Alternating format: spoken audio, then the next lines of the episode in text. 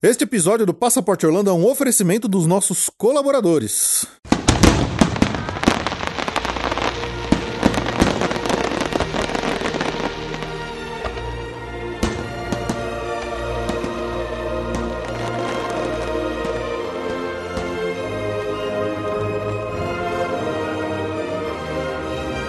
Bem-vindo ao Passaporte Orlando.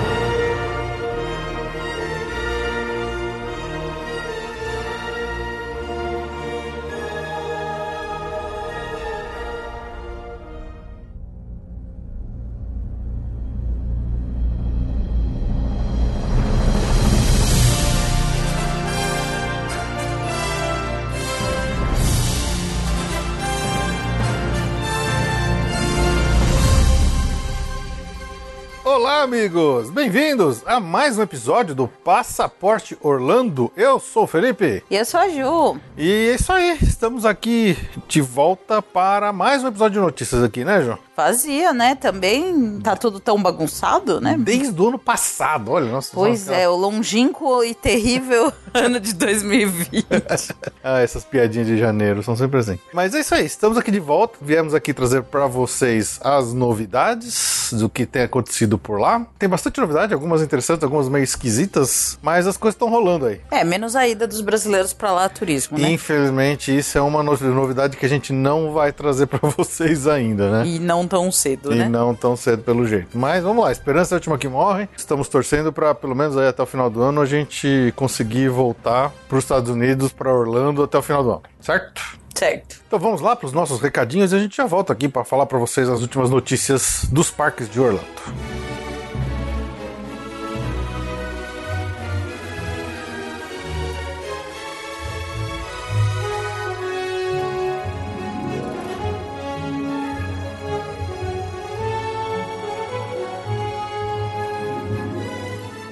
Como sempre, lembrar para quem quiser entrar em contato com a gente, né? Tem as nossas redes sociais, pode entrar em contato através de qualquer uma delas, né? Seja Twitter, Instagram, Facebook, onde você procurar lá Passaporte Orlando, a gente vai estar por lá. E também tem o nosso e-mail, que é o podcast passaporteorlando.com.br, para você mandar sua notícia, sugestão, crítica, elogio ou o que mais quiser. Fique à vontade para entrar em contato com a gente. A gente sempre gosta muito de receber aqui e é, interagir com vocês por aí pelas redes sociais. Lembrando que estamos com um site novíssimo, tá bonitão, tá todo lindão. Vai lá, confere lá para prestigiar um pouquinho o nosso trabalho de reformulação do nosso site, passaporteorlando.com.br. É, muitas das funcionalidades que a gente pretendia que tivesse no site, né, Ju, como vendas online, coisas do tipo, ainda ainda estão bem certas porque o mercado tá incerto, né? É, a gente tá, né, ainda avaliando quem que vai ficar vivo depois dessa história. Então, assim, mas também acho que não é hora de comprar nada. Então, é, vocês aguardem. Quando a coisa voltar, gente volta com essa parte também. É, é isso aí. Temos a Via Mundo Travel ainda, né, Ju? Pra quem quiser de repente fazer alguma viagem local, nacional aí. É, agora mesmo a gente só tá trabalhando com nacional, viu? Tomamos a decisão executiva de não fazer vendas internacionais, porque todas as vendas internacionais feitas acreditando na abertura de fronteiras naufragaram. Então, acho que por uma medida de segurança mesmo, acho que. Nossa, e de vocês, né? Não, de todo mundo, todos envolvidos, realmente agora só vendas nacionais até termos aí uma perspectiva real de abertura de fronteiras e retomada de turismo. Mas o nacional tá indo e tá indo bem, viu? Então, quem quiser resorts, principalmente, tem muita coisa boa aí pelo Nordeste, pelo Sul, em qualquer região, inclusive, se você não quiser pegar um avião, tem todas as regiões do Brasil hoje dá para achar um lugar legal para ir de carro. A gente trabalha com bastante resorts, hotéis, então quem tiver afim de explorar o Brasil nesse momento, pode falar comigo. É isso aí. Também lembrar para quem gosta do trabalho que a gente faz aqui, se você quiser de alguma outra forma também ajudar, você pode se tornar um colaborador do Passaporte Orlando lá através do PicPay. Você baixa o aplicativo no seu celular, escolhe algum dos planos lá que te interessa, que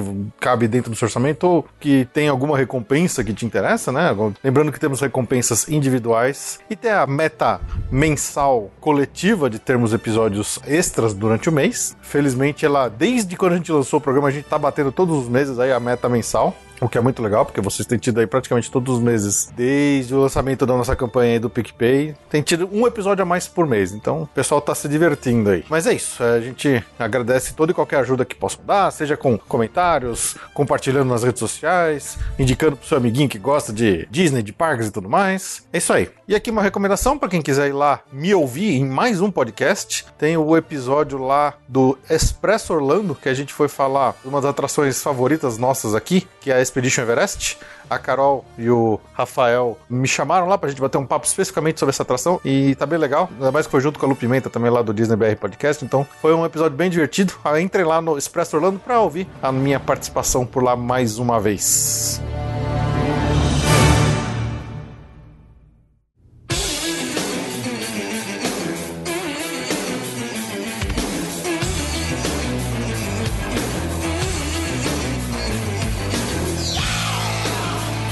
Então vamos lá para as nossas leituras de e-mails e feedbacks das contatos que a gente recebeu de vocês aí. Só temos um e-mail aqui, que é do Ildebrando Cortonese. Ele escreveu o seguinte: Olá, Felipe Jô. Espero que estejam bem. Desejo a vocês um excelente ano novo e que seja melhor que 2020, né? Obrigado, ainda bem, né? Pior ia ser complicado.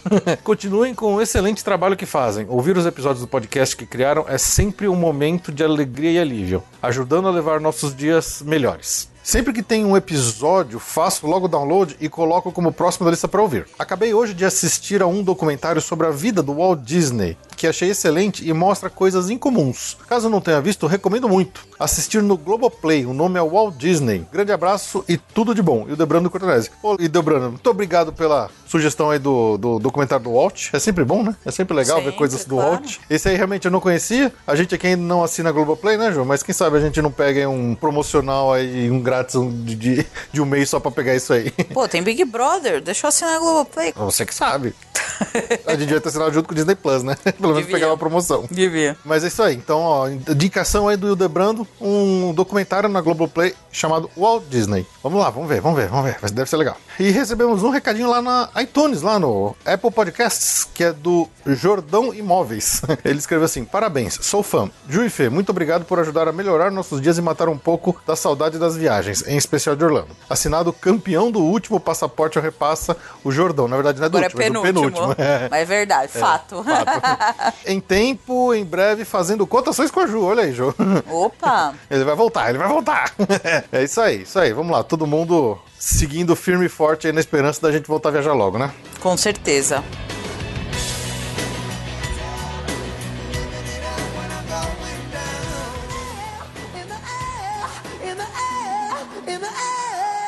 Loving it and love it up. Living it up when I'm going down.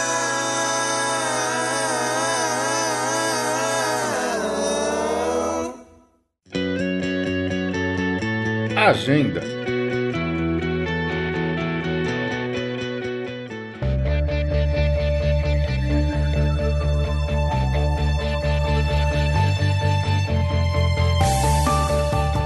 Bom, Ju, ano novo, janeiro, as coisas desde o ano passado, né, estavam meio bagunçadas lá nos parques, só um pouquinho, né? Não, imagina, tá é, light. é. E a gente tinha meio que parado de fazer aquelas sessões nossas da, da agenda, porque tava tudo tão confuso que a gente não sabia como que iam ser os eventos repetidos que tem lá nos parques da Disney. Mas agora que o ano tá começando lá, né, é, também eles estão tentando voltar um pouco a uma semi-normalidade, né, do que a gente conhecia pré-pandemia. Sim. Então, acho que a gente pode, Ju, começar a voltar também com a agenda. Então vamos lá, Ju, vamos voltar pela primeira vez aí desde muito tempo, começar a fazer a nossa sessão da agenda aqui do, do podcast.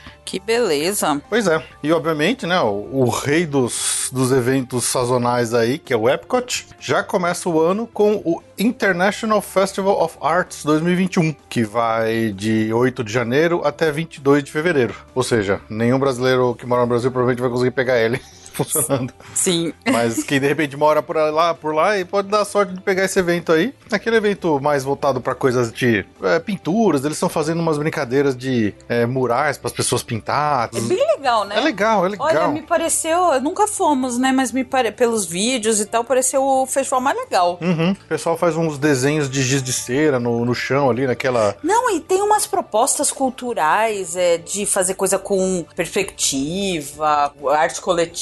Viva, é, alguns é, é, exposição de gente já conceituada. Nossa, tem muita coisa. Parece ser o festival mais legal do Epcot, na verdade. É, tá, eu achei bem interessante mesmo. Eu achei bem interessante. Mas é isso.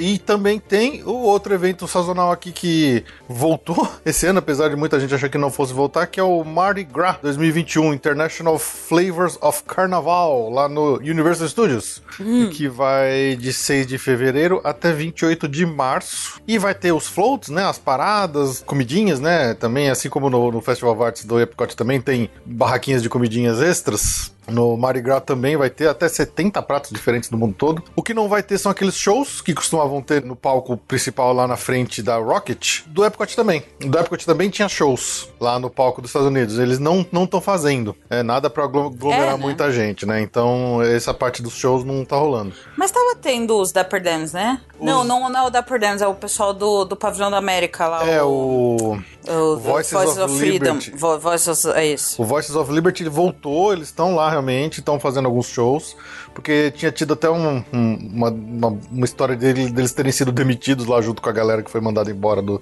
dos cast members, mas eles voltaram e tá tendo show sim lá do Voices of Liberty. É bem espaçado, É bem né? espaçado, é, exatamente. É isso aí. Bom, por enquanto é isso. A agenda ainda tá devagar, ainda tá devagar. Vamos voltando aos pouquinhos, né? Uhum. Mas é isso aí. O importante é a gente voltando pra uma normalidade normal, não um normalho. É, tá longe ainda, né? Tá longe, tá Vambora. longe. Eles estão mais perto do que a gente, né? Sim, Que eles já estão vacinando bem. bem. Enquanto isso, muitas atrações continuam paradas desde que começou a pandemia, elas nunca reabriram, porque tem toda uma questão aí de distanciamento que eles não, não, não pensaram em adaptações para fazer a atração ser possível, ou porque tinha muito cast member e eles acabaram meio que rodando aí nessas demissões que tiveram no ano passado, né? Então, atrações que ainda estão fechadas. Uh, no Magic Kingdom, o Railroad, Walt Disney World Railroad, por causa da reforma da construção da Tron, Monsters Inc. Left Floor, Tom Sawyer Island, Liberty Square Riverboat, Tomorrowland People Mover, que esse tá, tá, tá em testes ainda, teve até uns vídeos de uns testes que eles, os carrinhos estavam batendo uns nos outros, tá meio bizarro, mas esse tá um tempão sendo sempre adiado aí. Ah, legal, a- põe uma emoção, né? Alguma, né? Porque essa atração. Casey Jr. Splash and Soak, Enchanted Tales with Belle e Frontierland Shooting Arcade. No Epcot, Voices of Liberty só tá disponível agora durante o Taste of Epcot International Festival of Arts. Quando acabar esse festival, não sei se ele vai voltar pro próximo festival ou se eles vão voltar pro armário. E o Turtle Talk with Crush. No Animal Kingdom, o Finding Nemo The Musical tá parado. Cali River Rapids, ele tá em reforma e só vai voltar em abril de 2021. O Affection Section também tá voltando devagarinho, ainda também devagar. E o The Boneyard. Demitiram os bichos? Os bichos estão As demitidos. mula brava lá, as, As cabras. as cabra brava. É. no Hollywood Studios, uh, Citizens of Hollywood, Beauty and Como the é que Beast. é? Citizens of Ah, tá, Hollywood. obrigada. É, desculpa. É, Beauty and the Beast Live on Stage, Indiana Jones Epic Stunt Spectacular, Jedi Training Academy, Trials of the Temple, Green Army Man lá na Toy Story Land também tá fechado, é, que são os soldadinhos verdes que ficam passando pela área, né? Voyage of the Little Mermaid. Sabe que uma vez um cara desse me, me- eu confundi inteira? Sim, você já contou essa história aqui. É, Eu fiquei chocada. É, e, o, e o Star Wars Launch Bay, a parte dos, dos encontros lá, dos meet and greets, obviamente estão fechadas. E ainda temos alguns resorts que não abriram. Muitos? É? Não alguns, muitos. Então, o All Star Movies, né, um dos mais procurados pelos brasileiros aí, tá fechado até dia 22 de março, aparentemente. O Polynesian Village Resort só vai reabrir no verão desse ano. Beach Club Resort só vai reabrir em maio desse ano. Boardwalk Inn tá fechado. All Star Sports, All Stars Music, Wilderness Lodge só vai abrir no dia 6 de junho. Port Orleans Riverside, Port Orleans French Quarters e o Animal Kingdom Lodge. Todos esses hotéis ainda estão fechados. Eles estão prevendo ó, a vacinação americana até finalizando mais ou menos em agosto, né? Agosto. Então, o segundo semestre, pelo menos pra eles que tem vacina, né? É. Promete que pra lá vai, tá, vai voltar à normalidade no segundo semestre. Esperamos, esperamos. Pra eles, né? Pra eles, é. Você frisar bem que é pra eles. pra quem tem vacina. Pra todo mundo. E logística de aplicação.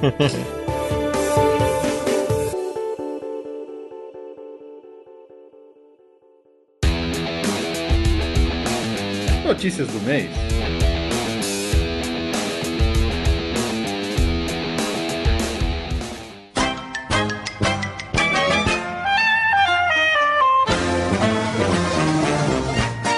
Então vamos lá para as notícias Bom, quem acompanha a gente de algum tempo é, deve estar acostumado que todo o primeiro episódio de notícias de janeiro a gente faz aquele apanhadão de tudo que está previsto vir, né, abrir as coisas importantes, as novidades que vão acontecer durante o ano. A gente faz um, um resumão geral para o pessoal ficar meio que esperto e se é, programar. Porém, como ano passado a gente fez isso em janeiro, em janeiro do ano passado as coisas ainda estavam normais, tudo falhou. Todas as previsões do ano passado foram pro saco. Sim. Esse ano a gente ainda tem muito rumor, muita especulação. A gente tem algumas coisas que a gente sabe que vão abrir, mas não tem data ainda, porque é, é, eu acho que tanto a Disney quanto o Universo eles não estão soltando essas informações, talvez com medo de não conseguir cumprir, né? Então a gente até agora não tem nenhuma confirmação de data de nada. Mesmo as coisas que eles falam assim, não, isso vai abrir esse ano, a gente não sabe a data. Pode ser que abra daqui a duas semanas e de repente abriu. vai ser na surpresa. Então vamos lá fazer o resumão do que esperar aí dos parques em 2021. No Walt Disney World Resort, o que, que a gente tem de certezas aí que vão acontecer? O Epcot vai continuar, né, na sua, no seu estágio aí de Walcott, cheio de paredes de construção ainda. Ele com certeza não vai terminar todas as obras esse ano, por causa da parada que teve durante a- a- o pico da pandemia do ano passado, né, de 2020. Mas o que, que a gente sabe é que a Disney já confirmou que realmente abre nesse ano 2021, que é o ano de 50 anos de aniversário do Walt Disney World, né, aniversário de 50 anos do Magic Kingdom. Lá no Epcot vai abrir o Remis Ratatouille Adventure no pavilhão expandido da França. Isso aí já tá praticamente pronto, eles até já abriram, já até tiraram os paredões de madeira lá, os tapumes. O pessoal já tá conseguindo até circular por essa área nova do, do pavilhão da França. A atração em si não tá aberta ainda é, e não deu data, mas assim, sei lá, eu chutaria que pro verão com certeza eles vão tentar abrir ela. Sei lá, se pra abril de repente. Porque ela tá bem pronta. Ela já tá bem pronta. Era pro ano passado, Era né? pro ano passado, então ela já tá bem pronta. Lá também, junto com a atração, vai abrir uma creperia nova, né? Então o pessoal que curte crepes franceses vão vão estar bem empolgados aí em experimentar essas novas guloseimas do Epcot. Delícia. E tá bonito, né? Essa expansão tá bem, Tá bem bonito. tá bem francesa. Tá, tá por, bem por, francesa. por sinal, está bem francesa. É. Oh, que surpresa, né? Se fosse meio inglesa, ia ser... Outra coisa do Epcot que também já tá bem encaminhado, que deve esse ano também sem data, eu aposto novo também de novo no verão, é o novo show noturno, que é o Harmonious. Porque ele, acho que diferente dos shows do Magic Kingdom, ele não, ele não aglomera tanta gente na frente do castelo. Não, mas eu acho que esse só vai... Acho que show só quando puder aglomerar. É, pode É ser que outra coisa do Ratatouille. Ratatouille eles vão fazer abrir pra como estão as outras atrações, né? Agora aglomeração de show só quando o governo liberar. Isso aí... Pode ser, pode ser. É que é, as barcaças novas já estão todas ali, pelo menos duas já foram atracadas ali no lago. É, eu não sei se eles estão deixando lá pra testes e pra de repente, sei lá, deixar um chafariz ali durante o dia, alguma coisa, até eles possam fazer o show. Sim. Mas esse Harmonious já tá bem, bem, bem pronto, assim, até. Eu acho que eles. Não, deve estar pronto. É que ali não vai ter show Não, não vai. enquanto. Porque não tem como controlar. Vai. Por mais que seja espalhado em volta do lago, você É. tem. A Disney garantiu que esse ano estreia. Se, se os Estados Unidos estiverem vacinados até agosto, o segundo semestre vai ser praticamente normal nos parques. Uhum. Para os americanos. Para os americanos, Que obviamente. podem ir pra lá.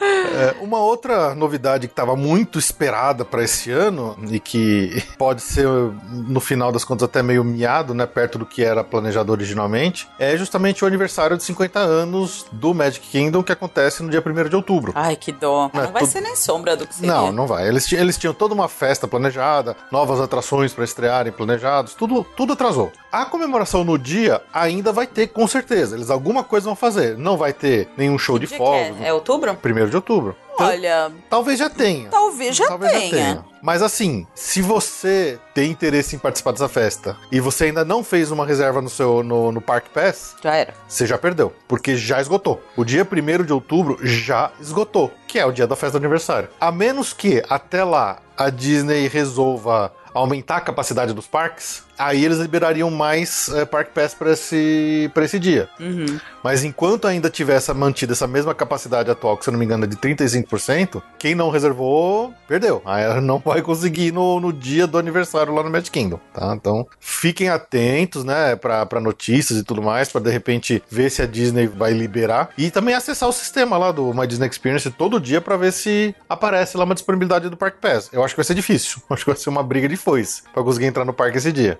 Se fosse em épocas normais que não tem que fazer Park Pass, certeza que o parque ia lotar das 10 horas e ninguém entra- mais entrava. Sim, Eu acho que seriam daqueles dias tipo Natal, Ano Novo, sim. né? Mas é isso aí. Eu não sei se vocês notaram, mas eu não falei de uma coisa que acho que muita gente estava esperando que acontecesse esse ano e que é bem provável que me, que é a abertura do- da nova atração do Magic Kingdom, que é a Tron, Tron Light Cycle, lá no Tomorrowland. É uma montanha russa nova, do Tron e tudo mais, bonitona, você vai nas motos, igual a de Xangai. Essa era uma atração que era para estar pronta no aniversário de 50 anos do parque, mas com a paralisação das obras, muita gente está dizendo que é possível que a Tron não abra esse ano. A própria Disney tem mantido a, a Tron totalmente fora de todos os comunicados que eles fazem a respeito das atualizações dos parques. Já sabe, né? E como a gente sabe que a Disney faz, eles simplesmente Ignoram. ficam quietos quando eles querem que uma coisa suma sem eles terem que lidar com a má publicidade daquilo, né? Então, pelo fato da Disney estar ficando absolutamente quieto, sem falar nada se a Tron vai abrir ou não,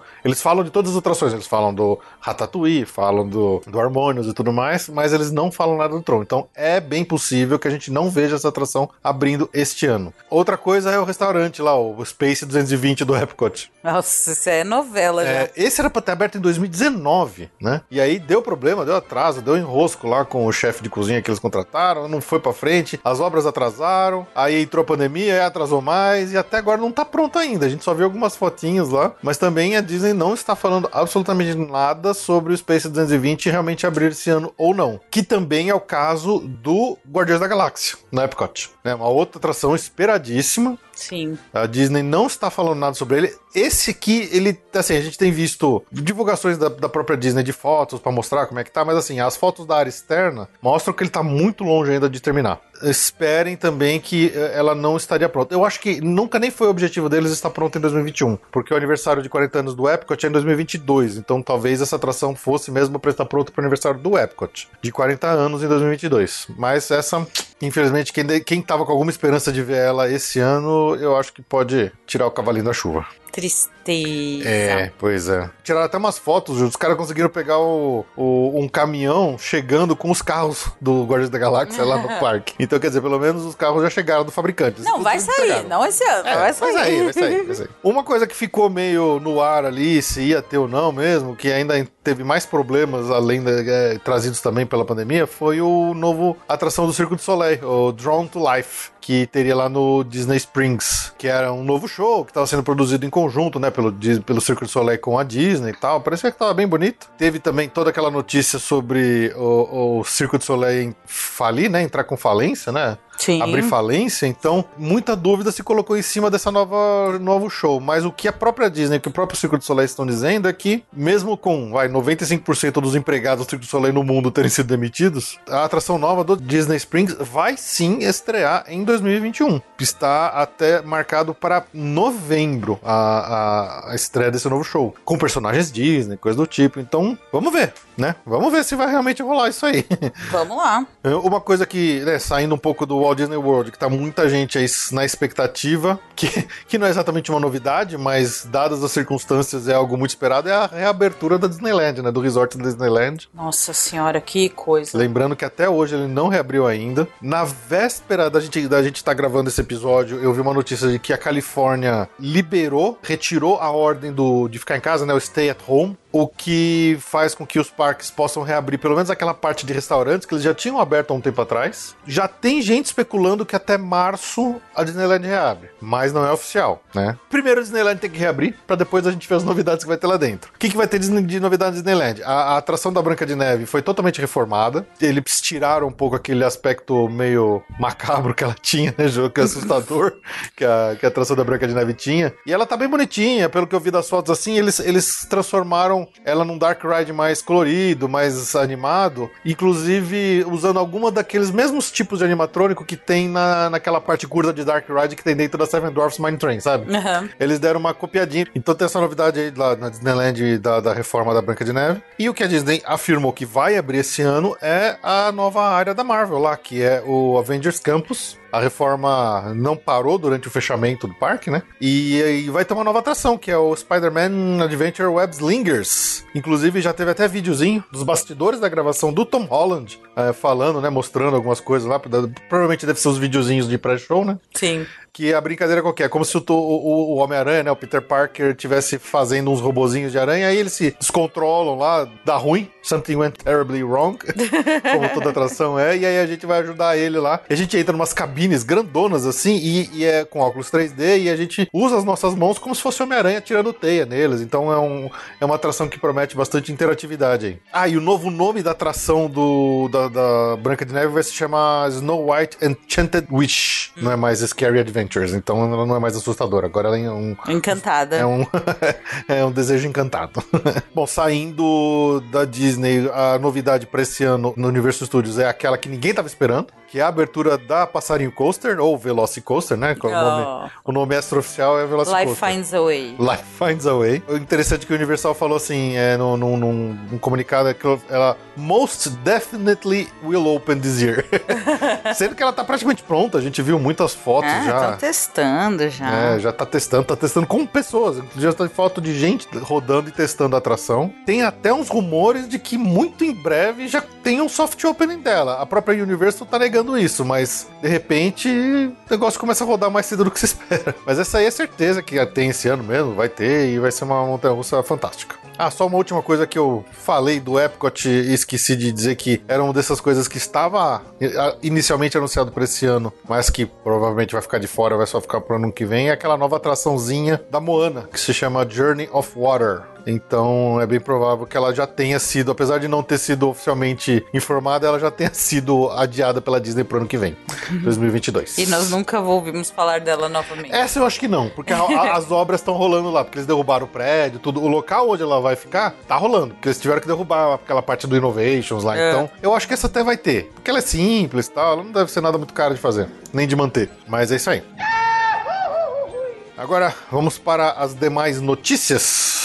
Tivemos a virada de ano nos parques. No finalzinho de 2020. E a virada de ano é sempre um dia muito importante lá nos parques, né? Como, como em qualquer outro lugar, afinal de contas. E a festa do Réveillon, né? A festa da virada, ela é muito grandiosa lá nos parques, né? Eu e a Ju, a gente sempre tinha a tradição de mandar a família embora, né, Ju? É. E a gente pegava e ligava aqui no live stream que a Disney sempre fazia, do show de fogos, do Magic Kingdom, de virada de ano, assim. Era uma, era uma tradiçãozinha nossa. E esse ano não teve, até porque o parque fechou às 11 horas da noite. Mas aconteceu uma dessas mágicas que só a Disney faz pelas pessoas, ou as pessoas fazem pela Disney, né? É. Que foi muito legal, assim, até emocionante a gente ver o vídeo. Óbvio que a gente tá falando de uma quantidade de pessoas pequena, não é aquela multidão que normalmente se, ter- se teria ali. É reduzida, É bem né? reduzido. Mas o que aconteceu? O parque fechou às 11, só que as pessoas simplesmente não foram embora. Elas ficaram lá no Magic Kingdom, elas ficaram lá dando volta e tal, ficaram na praça central ali na frente do castelo. E aí, quando deu meia-noite, os próprios guests, os visitantes, começaram a puxar uma contagem regressiva. E fizeram lá o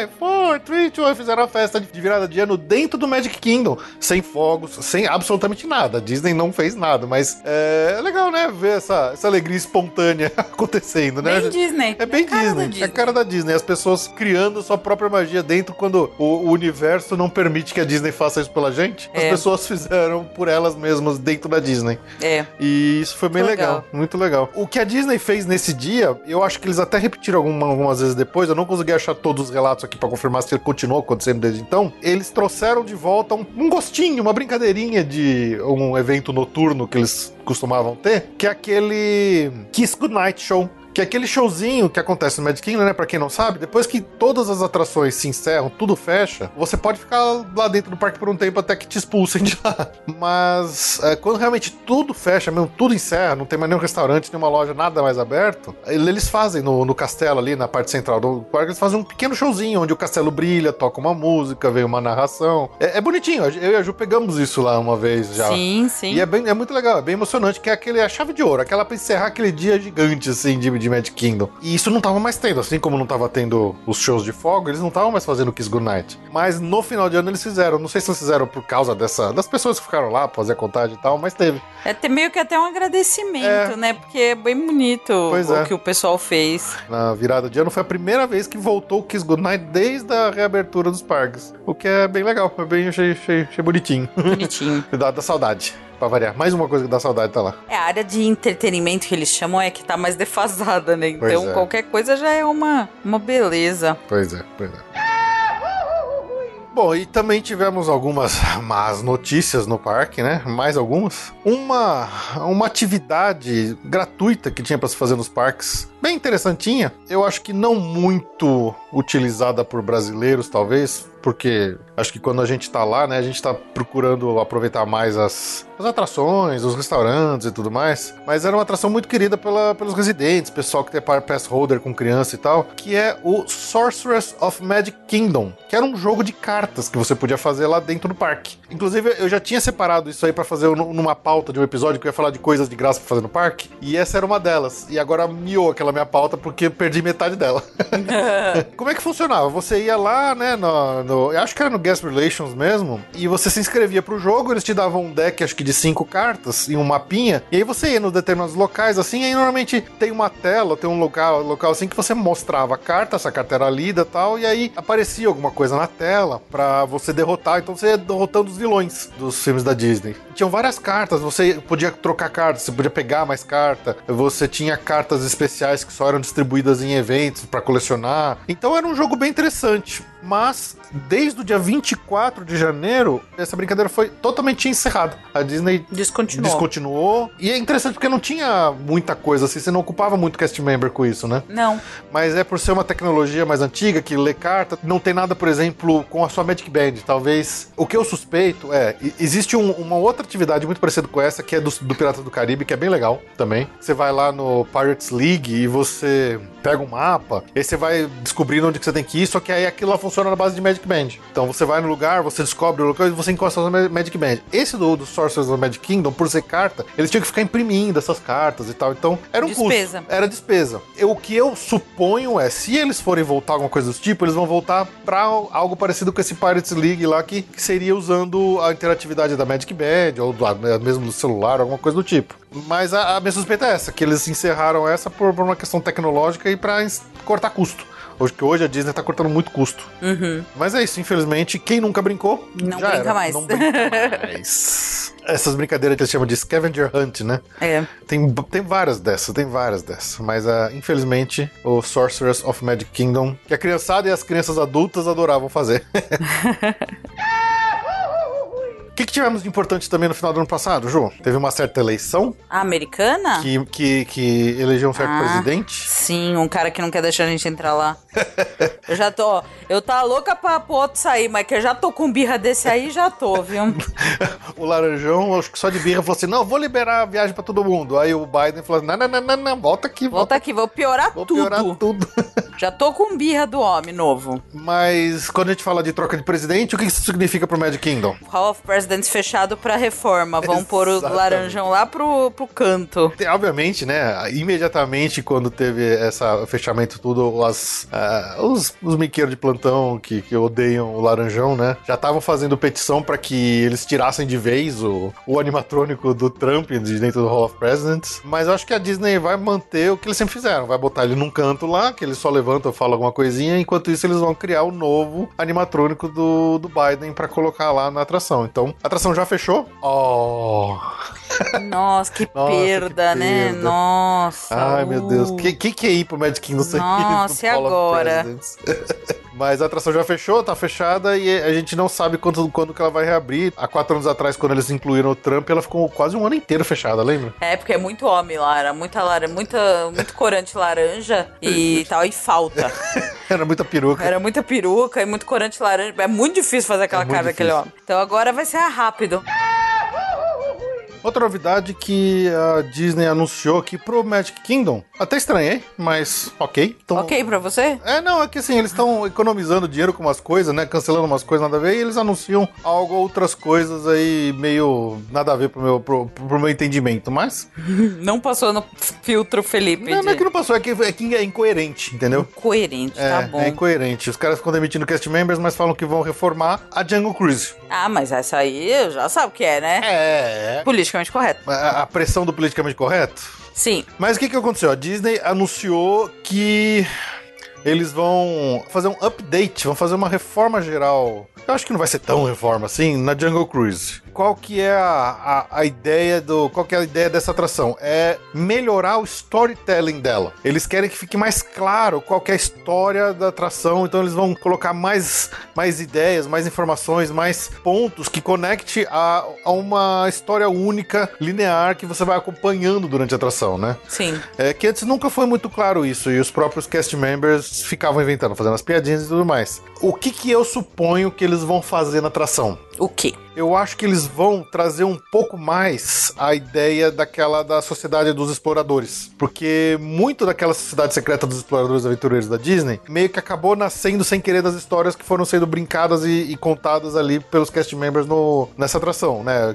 A ideia da Schweitzer Falls, né? Que recebeu o nome do explorador Albert Falls. e aí o nome desse Albert Falls, ele entrou como, né, dentro do toda a história, o storytelling, o lore dos, da Sociedade dos Exploradores e Aventureiros da Disney como um dos membros. E eu acho que eles vão fazer um pouco disso. Eles vão pegar, assim, a, a brincadeira é como se tivesse um, um- um barco, que é o, o- um dos barcos do- da, da atração mesmo, porque todos aqueles barquinhos que a gente vai tem uns nomes próprios neles, eles têm os nomes. E o, o Congo Kate é, é um que é- vai estar fundado, cheio de macaco em cima dele. Eu não sei se esse Congo Kate é aquele barco que no ano passado a gente falou que realmente afundou com os, que- com os visitantes lá. Talvez eles tenham feito feito uma brincadeira dessa. Mas a, a, assim, olha, é, como parte da, do update da história, a gente vai seguir né, os, os skippers e os passageiros na, na sua jornada conforme ela vai dando errado ali no rio. E você vai conseguir acompanhar muito mais a história, mesmo que a atração tá querendo contar ali nela. E eu aposto, apesar deles não terem falado aqui, mas eu aposto que eles vão também dar uma limpada nas referências culturais desatualizadas. Sim. né? É, Deve que ser mostrava os aborígenes, aquela história lá, então, que era o segundo alvo, né? Depois de tudo que aconteceu lá na época da- do anúncio da mudança da, da Splash Mountain, a Jungle Cruise foi a primeira que todo mundo começou a falar que seria o próximo alvo. E dito e feito, é o que tá acontecendo mesmo. O problema é que um dos próximos alvos será Haunted Man. Não, eu acho que não, eu acho que o Peter Pan tá antes.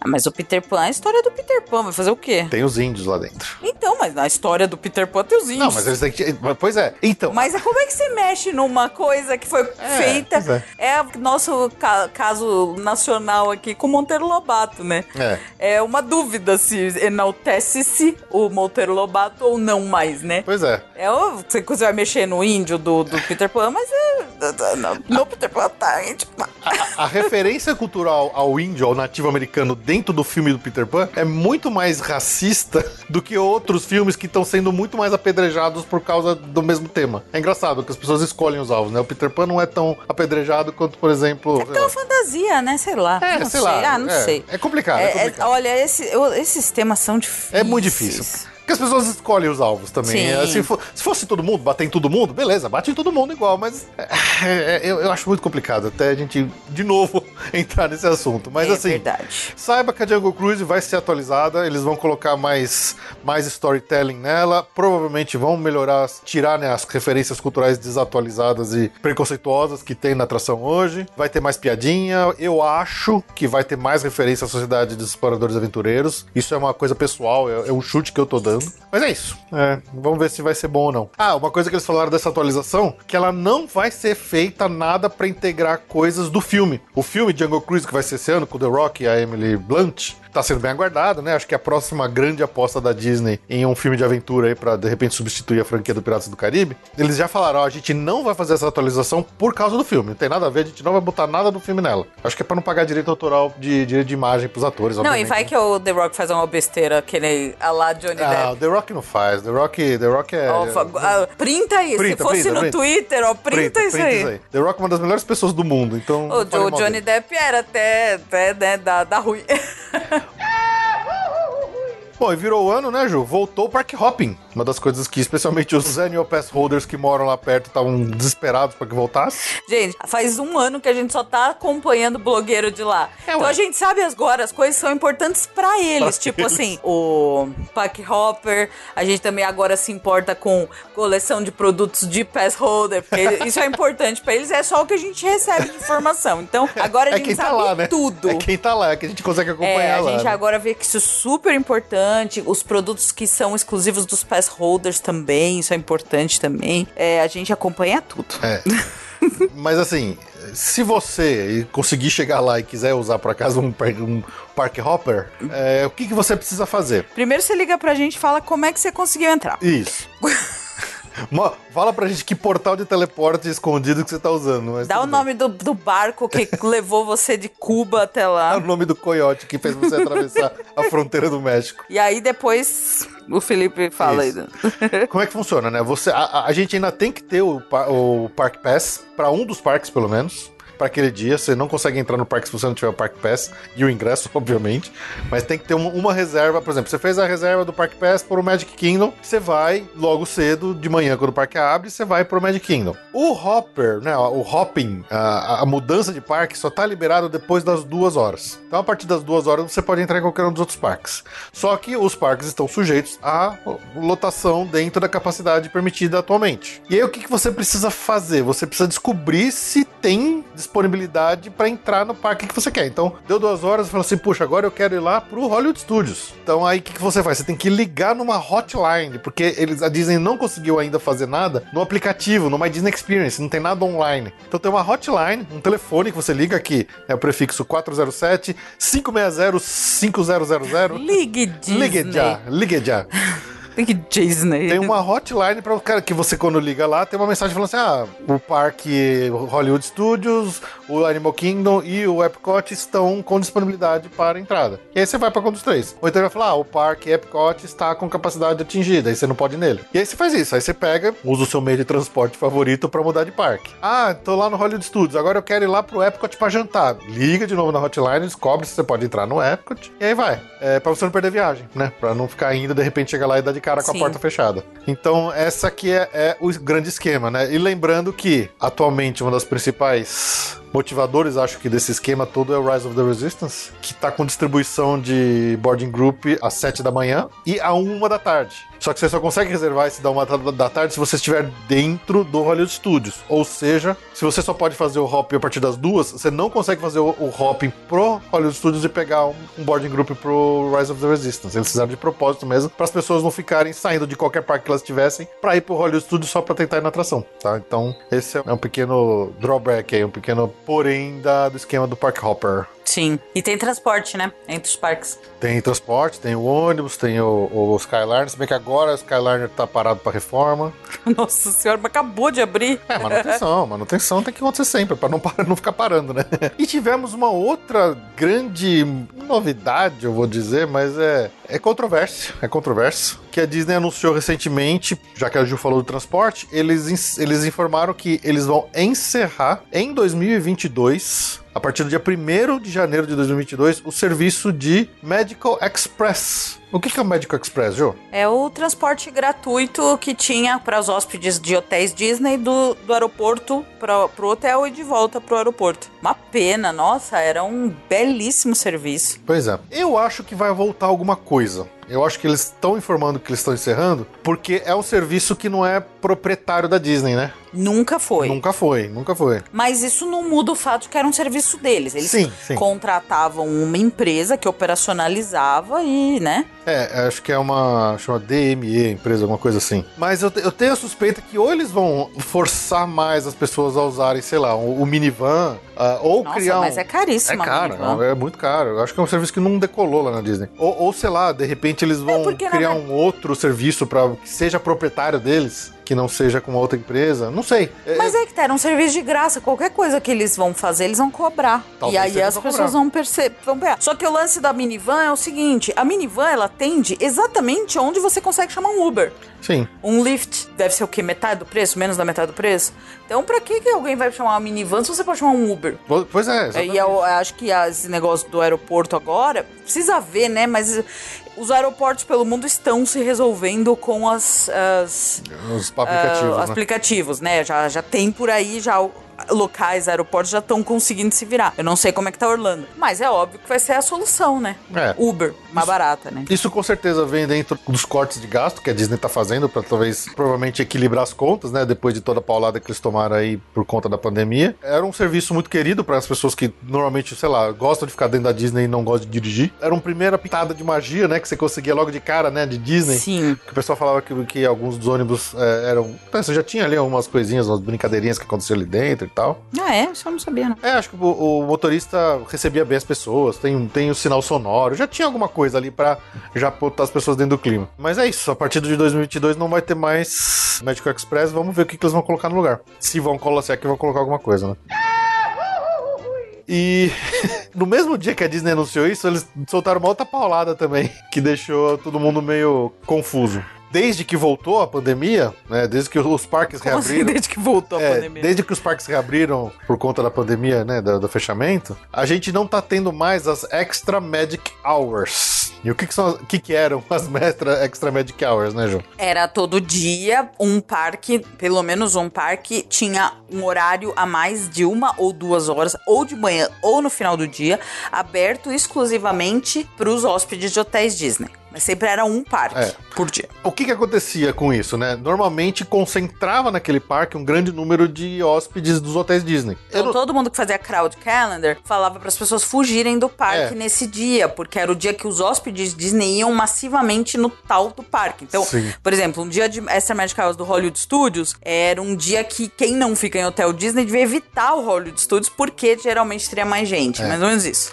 E como funcionava? Ou era a- o parque abria uma hora mais cedo, pela manhã, ou ele fechava duas horas mais tarde. E pelo menos quando eu e a Ju a gente usou esse sistema, a gente sempre gostava desse à noite, né, Ju? Sim, Porque o mais parque divertido. ficava mais vazio, era mais divertido. é, você não tem que acordar mais cedo pra estar no parque mais cedo, né? E era muito legal. A Extra Magic Hours da noite, porque eram duas horas, era muito legal. Era muito legal mesmo, valia a pena. Só que a Disney acabou de anunciar que. Já era, não tem mais Extra Magic Hours. Eles inventaram uma outra coisa que se chama Early Theme Park Entry. Qual que é a grande diferença? Não é mais um parque selecionado por dia, São todos. são todos os parques, então os hóspedes dos hotéis Disney podem entrar meia hora mais cedo em todos os parques Disney. E só, e é isso. Ou seja, não hóspedes vão sempre entrar no parque com gente lá dentro já nas filas, Sim. né? O que é, o que é ruim para os não hóspedes. Para os hóspedes é mais interessante porque não rola aquela aglomeração no parque específico que tem a Extra Magic Hours. Vai Então vai dar uma quatro. vai dar uma diluída natural entre os quatro parques, exatamente. Mas é só meia hora, né? Meia hora dá pra, né, é pouco. É pouco. Sei lá, se, se você vai numa atração não muito procurada, vamos supor, sei lá, Magic Kingdom, que distribui bastante, se você for no Seven Dwarfs Mine Train, é bem provável que você só consiga rodar uma vez. Se você for na Splash Mountain, ou sei lá, na Space Mountain, é capaz que você rode duas até três vezes. Se você vai no Animal Kingdom, Não, não, duas não. Imagina, só o tempo de andar é, é verdade. até a atração é, é, verdade. uma vez e meia. Eu acho que você faz uma e entra na fila de novo É, e já pode ser, abre. pode ser. Vamos supor, o, o Animal Kingdom, se você for no Flight of Passage, você com certeza nessa meia hora você só vai fazer uma vez.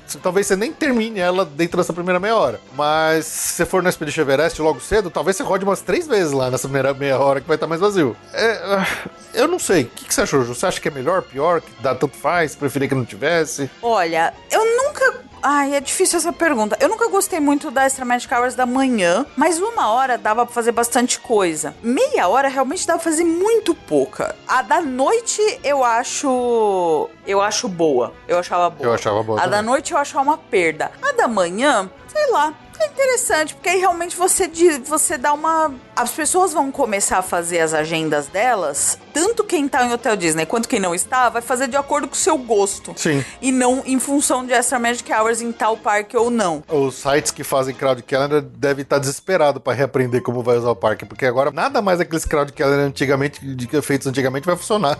Não, é, porque agora você vai fazer o que você quiser, né? Sim, exato, exato. Não- é- vai ser muito mais difícil de prever. É, fica uma coisa mais homogênea. Talvez nesse sentido, é assim, se você tá em Hotel Disney, você pode entrar meia hora mais cedo. Em qualquer dia, em qualquer parque. O benefício é esse. E se você não tá, você vai chegar lá no parque e já vai ter fila nas atrações. Sim. Alguma fila. Com certeza. É isso, eu acho que, acho que ficou. Eu não tinha pensado nisso, é bom ou ruim, mas acho que ficou mais nivelado as coisas, assim. Uniforme. Uniforme. É. E aí, aí você começa a pensar, na verdade, né, Ju? Juntando isso com a ideia de que agora a hóspede Disney também não tem mais nem a, a Magic Band é, gratuita, né? A Complimentary Magic Band que aquela pessoa ganharia. Que acho que eles estão querendo forçar as pessoas a usarem mais o celular. Se você quiser uma Magic Band, você tem que pagar no mínimo 5 dólares pra pegar uma. na- É, aqui era de graça, ficou 5 dólares, Isso. que é um valor promocional. Que é aquela só sólida, cor simples É. lá, né? Não tem mais o souvenir luggage tags, não tem mais extra magic hours, agora essa, essa early morning qualquer É coisa. porque aí. pra ele, pensa assim, em termos de custo, é muito mais simples É. você operacionalizar abrir meia hora mais cedo. Sim, com certeza. Porque provavelmente os cash members já estão lá. Aham. É meia hora. É. Então, é pouca coisa e não precisa deslocar um turno extra de. Aham. Também vai nos gastos essa decisão. Fechar, fechar mais tarde é pior, porque atrasa a manutenção diária. né? Claro. Mas aí, voltando, aí você não tem mais a Magic Band, você não vai mais ter o, transpo- o, trans- o transporte o do, do aeroporto lá, o Magical Express. Cara, será que ainda vale a pena hoje você pagar mais caro, ainda mais considerando o nosso câmbio pra ficar no hotel da Disney? A resposta vai vir no futuro com a volta ou não do Fast Pass. Exatamente. Por enquanto. Por enquanto, não. Não. Não vai. Por enquanto, não. Não tô achando que vale o investimento. Por causa de meia hora por dia a mais de manhã no parque, não vale o investimento. Além do que, por exemplo, os All-Stars estão fechados. Quer Exato. dizer, você só tem o Pop Century. É o mais barato e que tá carésimo. O Pop Century tá o dobro do que era uns anos atrás. em, em dólar, tá? Não- tô nem considerando o câmbio. tô considerando em dólar. O Pop Century disparou de preço por causa do. É o mais barato e já disparou de preço. Então, assim, pagar esta grana preta. Fora que você tem que pagar estacionamento no hotel. No hotel. É, a gente já tá fazendo essas contas, né? A gente já marcou, vamos ver se dá pra ir. Agora nem me animam mais, mas a gente já, já teve que remarcar a passagem, já remarcamos pra novembro de novo. Mas honestamente, fazendo as contas, pensando que tem que pagar estacionamento, pensando que a única vantagem que tem é meia horinha mais pra entrar mais cedo no parque, minha concepção de valorizar meu dinheiro é que não tá valendo a pena não ficar até o Disney. É, tá, tá complicado. É esperar ver se o Fast Pass volta. Sim, sim. Eu acho que vai demorar, viu? Acho que o Fast Pass vai demorar pra voltar. Isso eu acho que vai demorar bastante. Se voltar. É. Ouso dizer se voltar. Não, não, vai ter que voltar. Nem que a gente esteja falando de 22, 23, mas vai ter que voltar. Gente, a gente tá desesperado aqui por causa do que a gente tá vendo que aqui a coisa não tá andando, mas assim, se as previsões dos Estados Unidos, que é um país sério, se confirmarem, em agosto eles pretendem já estar com a vida praticamente normal. Então a gente, a gente tá desesperado porque a coisa não anda aqui, mas lá, se, eles, eles. A previsão é agosto. Agosto, gente. Então, assim, se der a louca lá e agosto eles falarem vida normal, ué, por que não, né? É. Pode voltar o Fast Pass, pode voltar a capacidade normal. Show. Quem sabe Make Us Not So Scary Halloween Party, quem sabe a festa de Natal, quem sabe o Halloween Horror Nights na Universal. Agora, agora a gente vê tudo meio negro, mas assim, a expectativa é boa, né? É, é isso aí.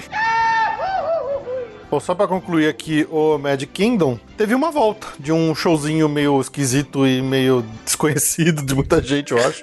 É muito randômico É esse muito show, né? randômico, que é o Electrical Water Pageant.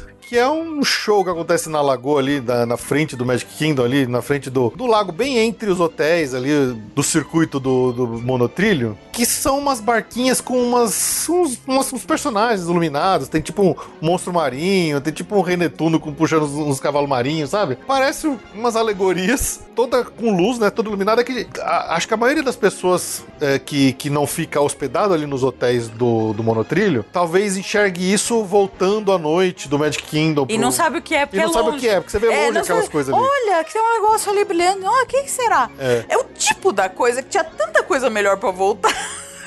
Pois é, mas aí isso não tinha voltado desde então, mas agora voltou.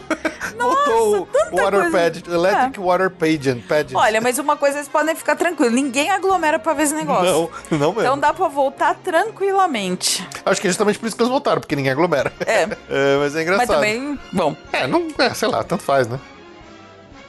Você gosta do conteúdo que a gente produz aqui no Passaporte Orlando e quer se tornar um colaborador e ajudar a gente aqui a manter o podcast seguindo firme e forte? Baixe o aplicativo do PicPay no seu celular, abra sua conta e assine um dos nossos planos para se tornar um colaborador do Passaporte Orlando e receber recompensas individuais e também ajudar a bater a meta das recompensas coletivas para termos um episódio extra por mês. Bom, vamos lá para Epicote? Uma boa notícia, finalmente abriu a fonte da entrada, ali onde tinha os nossos famosos túmulos, os- os- as catacumbas do Epcot, agora é uma linda fonte. E é bonita mesmo. Ai, os, os- os monólitos em homenagem a- aos falecidos, Aos falecidos na construção do Epcot que foram parque. retirados de lá. Mas agora tem uma lindíssima fonte, né? Uma homenagem. Era uma proposta, um conceito original. Ela, tá, ela é muito parecida, se não for idêntica à que tinha quando o parque abriu. Exatamente. É, é- ela é uma homenagem reimaginada, mas é muito bonita mesmo. É, é elegante, tem água e. Pô, o pessoal gostou muito, né? Eu vi gente zoando que fazendo que parecia o troféu do Masterchef. É, parece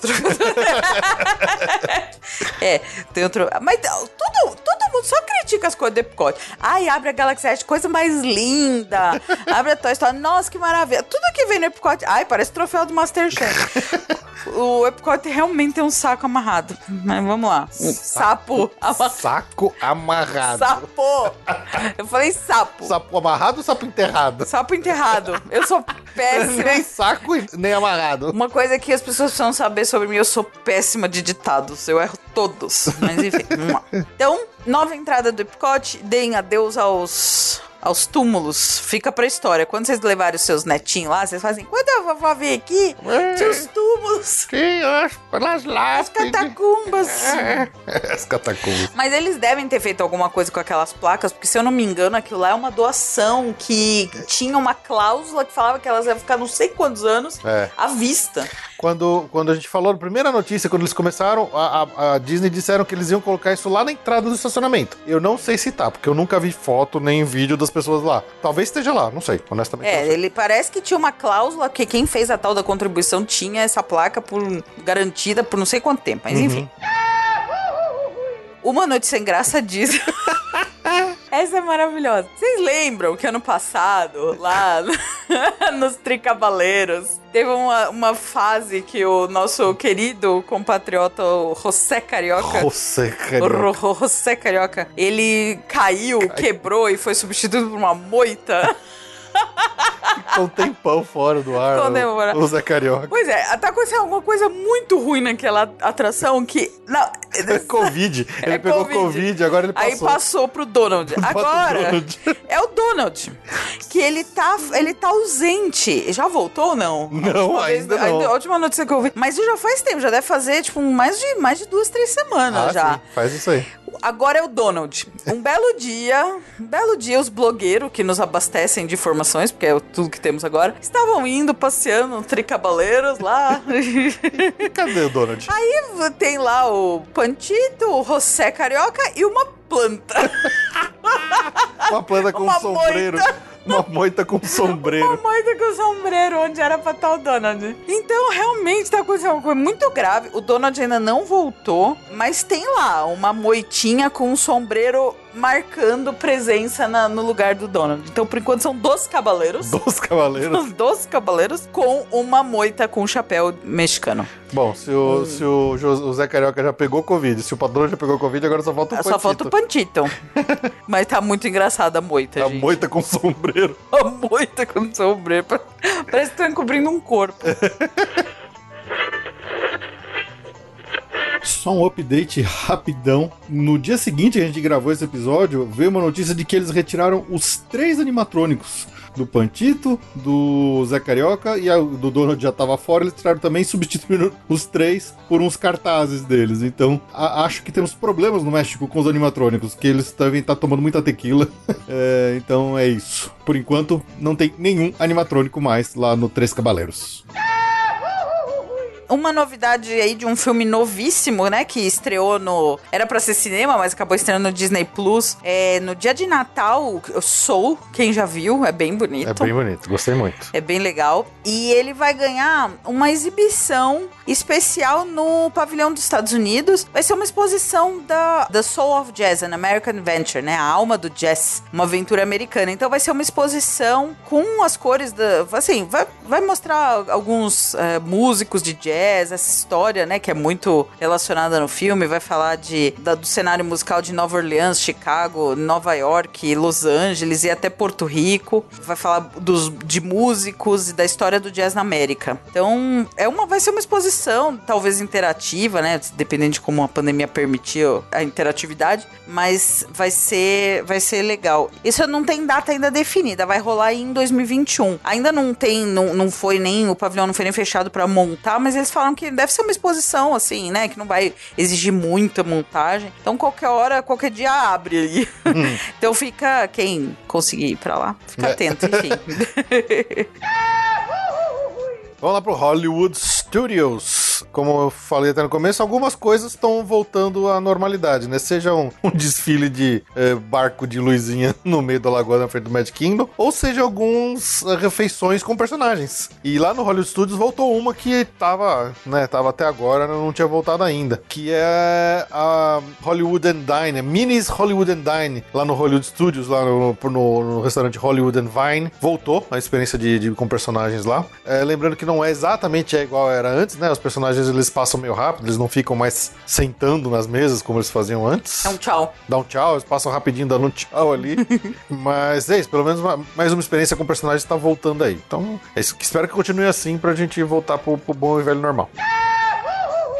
Ju, lá no, Oi. no Hollywood Studios, É. aconteceu um negócio meio esquisito. Ah, Quando teve a virada do ano, Hum. que os parques voltaram, né, a atividade em janeiro de 2021, aham. o Rock and Roller Coaster não abriu É. no primeiro de janeiro. E por quê? E aí ela não abriu no dia 2 de janeiro. Nossa senhora. E aí ela não abriu no dia 3 de Nossa janeiro. senhora, e agora? E aí o pessoal começou a ficar preocupado. Falou assim, caramba, o que que tá acontecendo? Por que que não volta a Rock and Roller Coaster? E ela ficou, ah, acho que duas semanas fechado desde que o parque tinha reaberto Nossa, no- caramba. no- na virada do ano, né? Sem aviso prévio de manutenção. Sem aviso prévio nem nada. E aí a galera já começou, né? Os miqueiros, durante esse, esse período, é muito engraçado quando você. Você tá acostumado, né? Que nem, que nem eu, fico fil- filtrando as notícias, filtrando as postagens de vários blogueiros pra trazer aqui as notícias pra vocês. E, e é muito engraçado ver o desespero crescendo e as teorias da conspiração aparecendo, né? Os caras estavam desesperados, já estavam achando que ia fechar, que não ia voltar, que iam trocar, que iam mudar, ia reformar a atração, não sei o quê.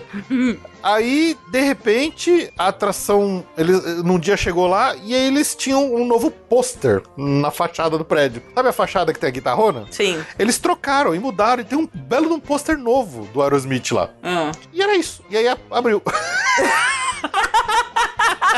Meu Deus do céu!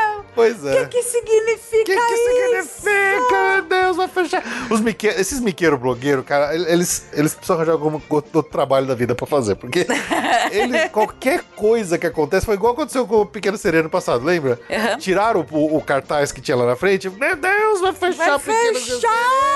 Aí eles só trouxeram um novo, limpo, bonitinho lá. tá. Agora foi muito parecido o que aconteceu. O a atração ficou fechada um tempão, aí quando reabriu, reabriu com um pôster novo na, na fachada de entrada. Mas assim, uma coisa que.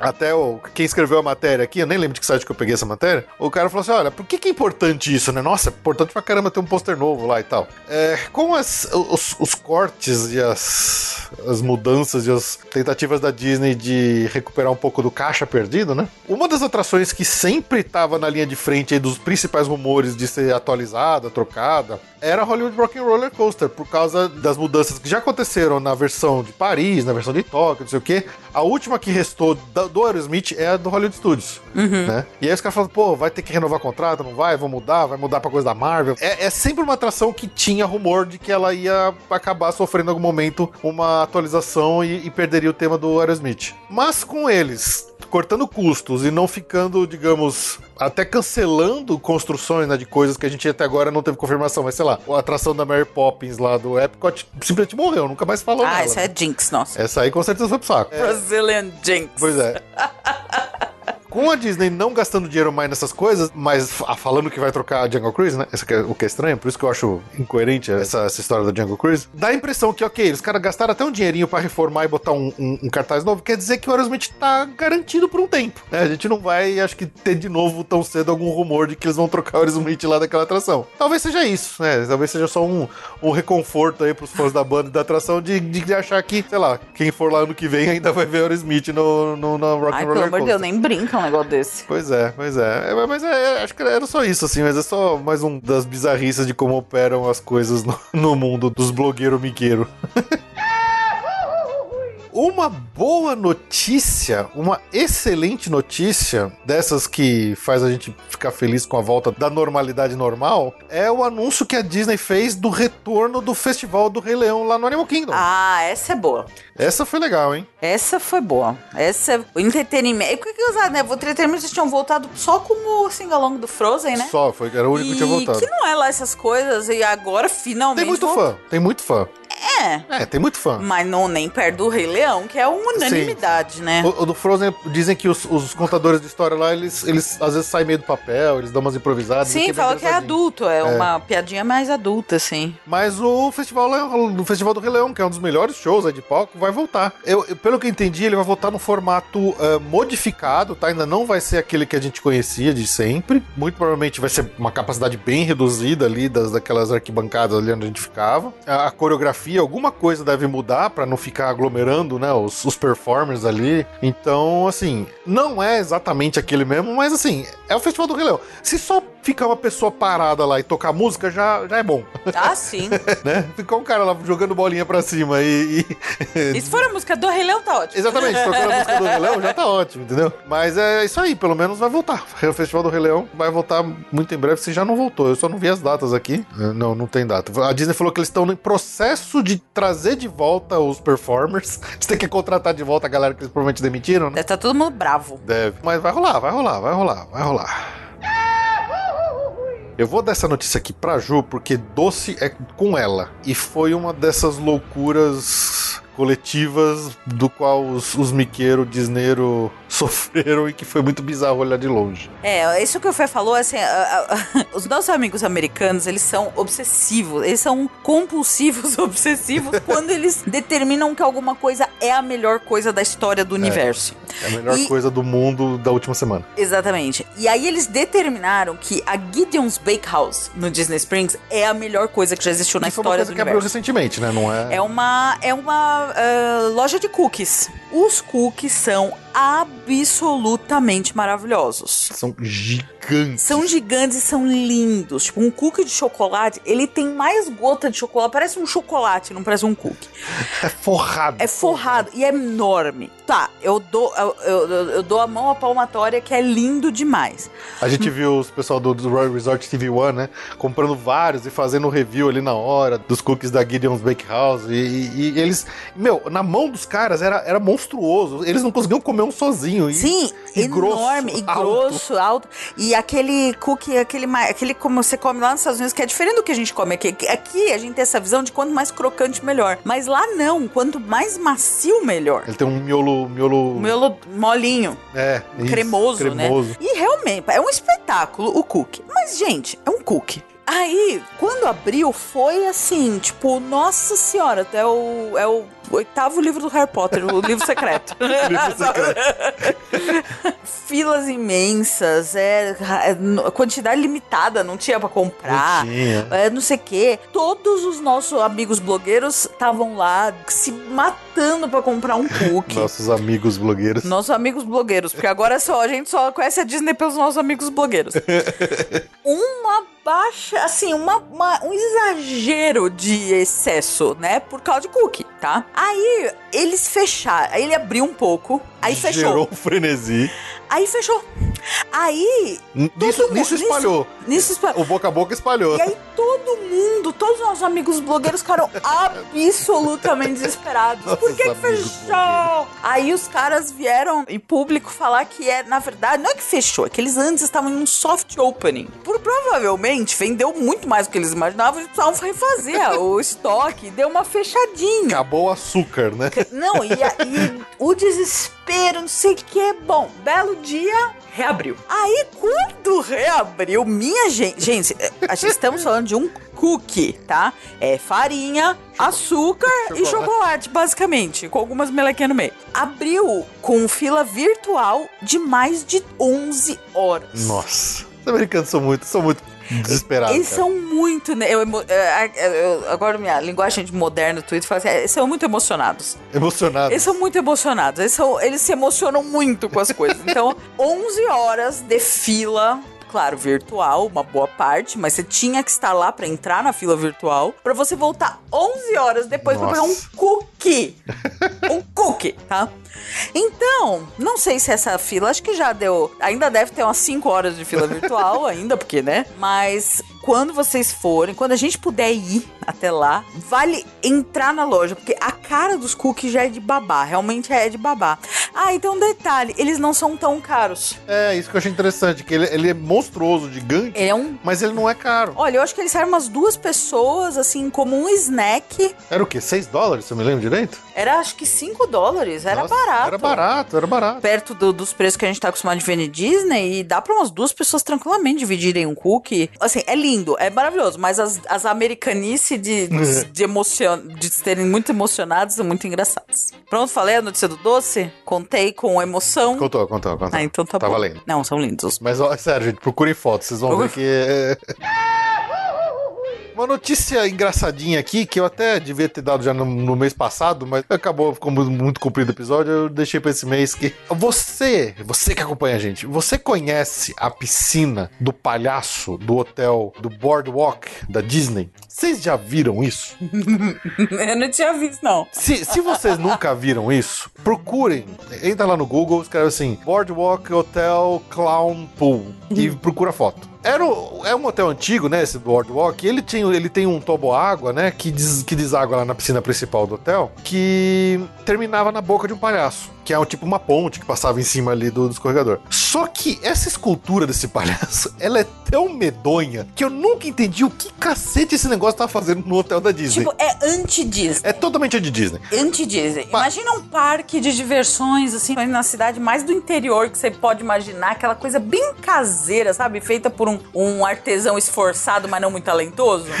Então você não imagina isso, né? Imagina uma pintura não oficial do Bozo na porta de uma escola municipal ah, Sim. feita Por um pai por que um pai. queria. Por um pai que queria deixar a escola mais bonita. É igual aquelas pinturas que tem de Mônica, de personagem da Disney, que alguém foi lá e pintou totalmente fora do, do padrão, né? Mas, cara, era bizarro, era medonho aquele palhaço. A Disney percebeu, acho que depois de, vai, 40, 50 anos de, de, de, de Walt Disney World, eles perceberam que aquele, esse escorregador do palhaço era, não tinha nada a ver, né? E aí eles ah, trocaram, finalmente, derrubaram o palhaço e botaram ali um novo cartaz ali do Mickey e Minnie, né? Dentro desse novo visual deles das animações, que é o mesmo que tem no Runaway Railway. Então finalmente demoliram o palhaço do, do Boardwalk. É. Que não fazia sentido, aquilo tipo era. Não, era, aquilo era- era pra, pra Disney. Gente, aquilo é totalmente fora do padrão É. Disney de qualidade. Exato. Aquilo lá era o, o, o material para pesadelos, sabe? Não, é. Não, e não, e não, é, não é propriedade intelectual, não é nada. Não é nada. Era um palhaço horroroso, parece o Bozo. Mal feito. Mal feito. É, parece o, o It que tá lá se, se manifestando como seu pesadelo, sabe? o Pennywise. Bom, vamos falar um pouquinho de Disneyland, coisa rápida. É, algumas coisas que estão acontecendo por lá, né? A gente falou que tem esse rumor de, de reabertura em março, né? Nada oficial ainda. É, com a Califórnia tirando o stay at home order, provavelmente alguns restaurantes que já estavam abertos dentro do parque devem reabrir nos próximos dias. E eles estão fazendo que o estacionamento da Disneyland virou um centro de distribuição de vacinação. Bem feliz, né? Você vai pra Disneyland pra ser vacinado. Legal. É muito legal, né? E depois você já fica no parque, Você né? já fica Não no pode? parque? Ó, tô vacinado, posso ficar no parque? E obviamente que quando ele abriu esse programa, abriu com filas gigantescas, né? As pessoas foram lá em massa pra se vacinar na Disneyland. E dentro dos cortes bizarros aí de custos, a Disney cancelou o programa de passe anual da Disneyland. É muito estranho, né? é.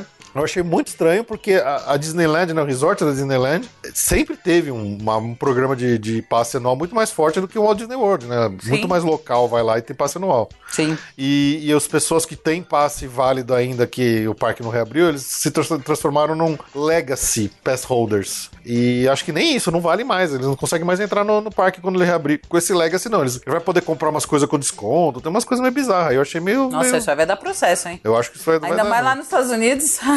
Eu acho que vai dar ruim isso aí. Eles falaram que eles vão planejar, eles vão montar um novo esquema de, de fidelidade. Eles ainda não falaram o que, mas vai ter alguma coisa diferente. Eu não sei o que pode ser tão diferente de um passe anual do que um, simplesmente um passe anual, que você compra e vai quantas vezes você quiser. Não sei que, qual que é. a- Não entendi realmente a, A lógica. a, a lógica da Disney A nesse caso aí. mecânica, Não entendi mesmo. É.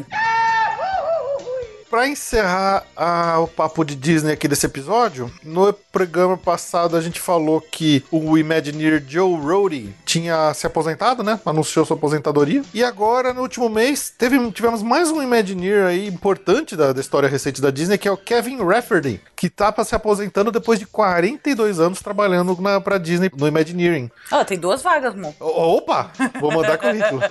Então, infelizmente, aí um, um- um cara interessante, um cara que já projetou várias coisas muito boas aí pros parques, né? Só pra uma curiosidade aqui, coisas que ele fez. Uh, Cars Land é um projeto dele, ele que foi o Imagineer-chefe de todo o projeto da Cars Land lá no California Adventure.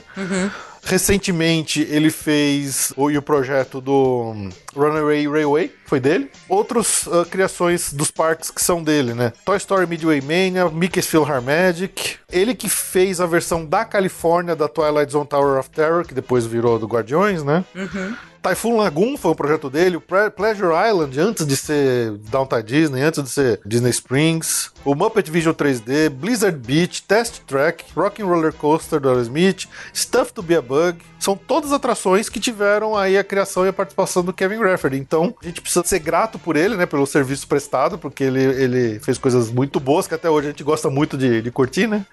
E é isso, infelizmente, mais um Imagineer que se vai. Esperamos que quem vem aí na cola tenha aprendido as morreu, lições. ele Não, não sei, mas. É, tá falando, parece que morreu. Não, é, se vai porque ele vai deixar de criar coisas para nós curtirmos, entendeu? Não, mas vem é uma nova geração aí. Então, espero que as novas gerações de Imagineers aprendam com ele aí pra continuar criando coisas fantásticas pra gente. Então, todo mundo aí agradeça o Kevin Rafferty pelo, pelo, pelas criações e a diversão prestada.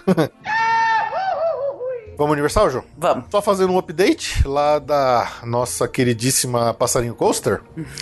As fotos aéreas tiradas recentemente pelo aquele perfil lá que é bem legal, aconselho vocês a acompanharem, que é o BioReconstruct no Twitter. Mostra assim a, a- o trajeto todo assim bem pronto, já bem caprichado, cheio de dinossauro, cheio de Velociraptor ali no meio da atração. Então a gente deve passar ali pela, pela, pelo trilho e ver bastante dinossauro correndo atrás da gente, quem sabe? Sim, sim. Tá muito legal, as fotos estão bem legais. E pelo que eu tenho acompanhado, pra quem está curioso aí com a novela do, do passarinho, da nossa a- ave de rapina que, que tava tentando montar um ninho de qualquer jeito lá no topo, lá no, no ápice da, do, do- da manobra do Top Hat da, da montanha russa, parece que eles conseguiram achar uma alternativa pro passarinho parar de pentelhar lá na, na, na montanha no trilho do russa. passarinho. É, eles criaram uns ninhos nos postes altos ali, ali na região. E acho que, pelo, pelo que eu tenho acompanhado, faz tempo que eu não vejo eles falando de um ninho novo feito é, pelo passarinho na própria montanha russa. Então, acho que acabou a novela.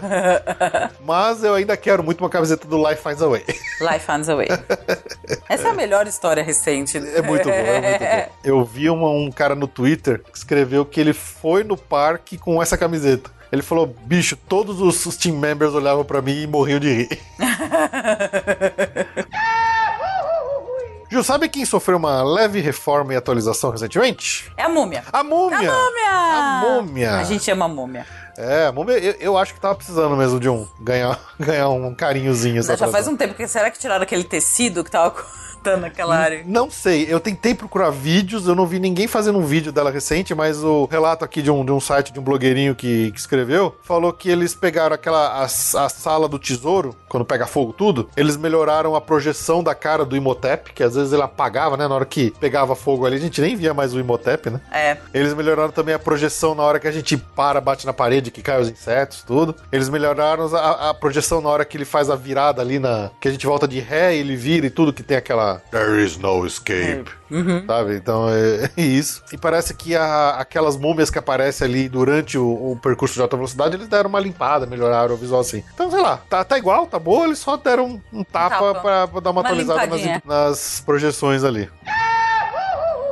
Bom, gente, apesar da gente ter falado já no episódio de notícias passado, teve um, teve bastante coisa que a gente pôde ver lá da Super Nintendo World que tá, estava próximo de abrir no Japão. Ela foi adiada de novo, né? Quando a gente falou da última vez, a gente tinha uma data de abertura. Essa data não vai ser cumprida. Eles já informaram que ela tá adiada sem data. Infelizmente, É. por causa da pandemia ainda, obviamente, né? A gente não sabe ainda se vai ter Olimpíada ou não, né? Eu acho que vai, mas eu não sei se eles estão sendo otimistas. Ah, não tem por que não ter É. eh, sem público. O mundo já tá fazendo esporte já há mais de, né, um ano Pois é. de forma consistente. É só. A Universal queria ter a, a- a Super Nintendo LED aberta pra Olimpíada pra capitalizar em cima de quem tá indo lá pra ver a Olimpíada. Já vai na área nova, sim, né? sim. Mas se- eu acho que se tiver Olimpíada não vai ser com o público, imagino eu. Uhum. Talvez seja só com os, os atletas, mesmo que nem ter sido os esportes, o futebol aqui no Brasil. Mas a gente começou a ter uma, uma ideia melhor de como vai ser essa área, todas as, as interatividades dela. Tem, tem bastante coisa assim, né? Você vai baixar um aplicativo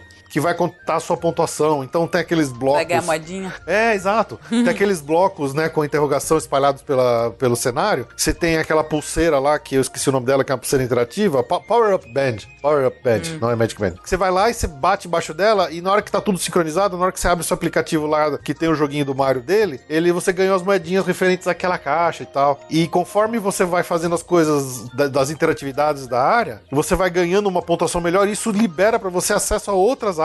Então, uma área subterrânea que imita os jogos, né? Que tem aquela área subterrânea dentro do, do tubo, onde tem outras caixinhas pra você ganhar mais moeda e tal. Nesse vídeo do Shigeru Miyamoto fazendo o tour em volta lá, tem uma hora que é muito impressionante que mostra ele andando num corredor e parece que ele tá ficando pequeno.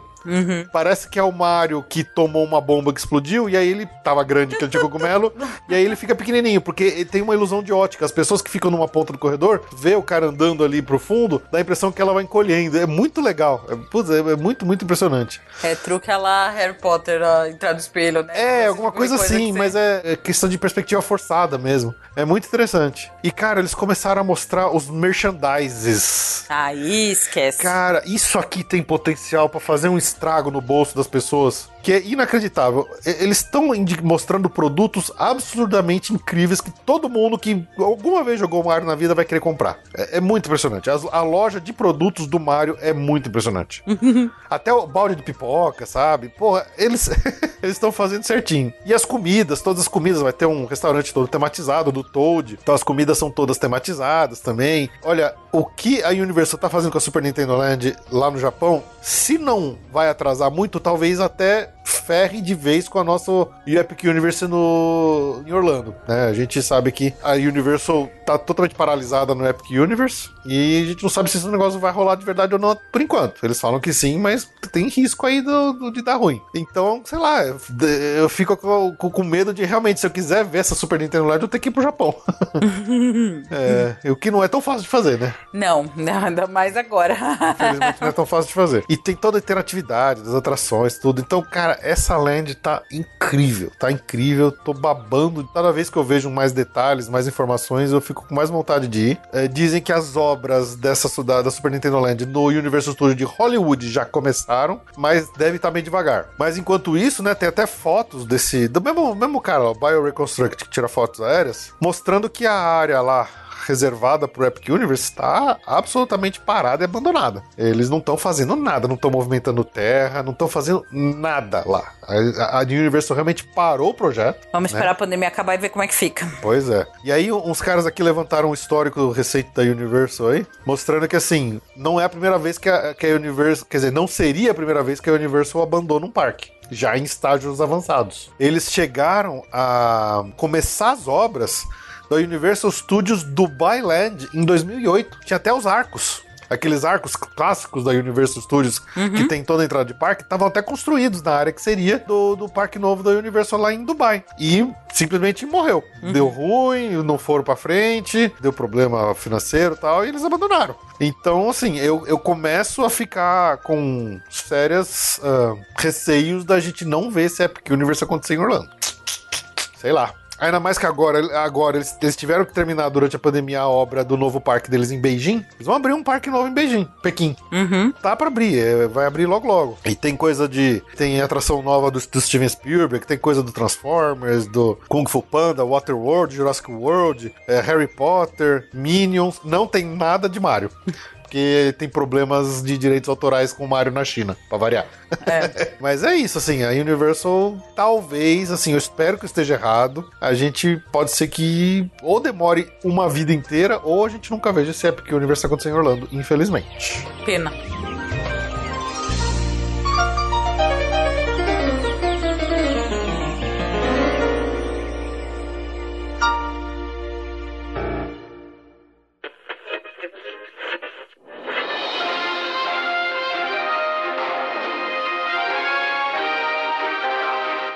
Passaporte comenta.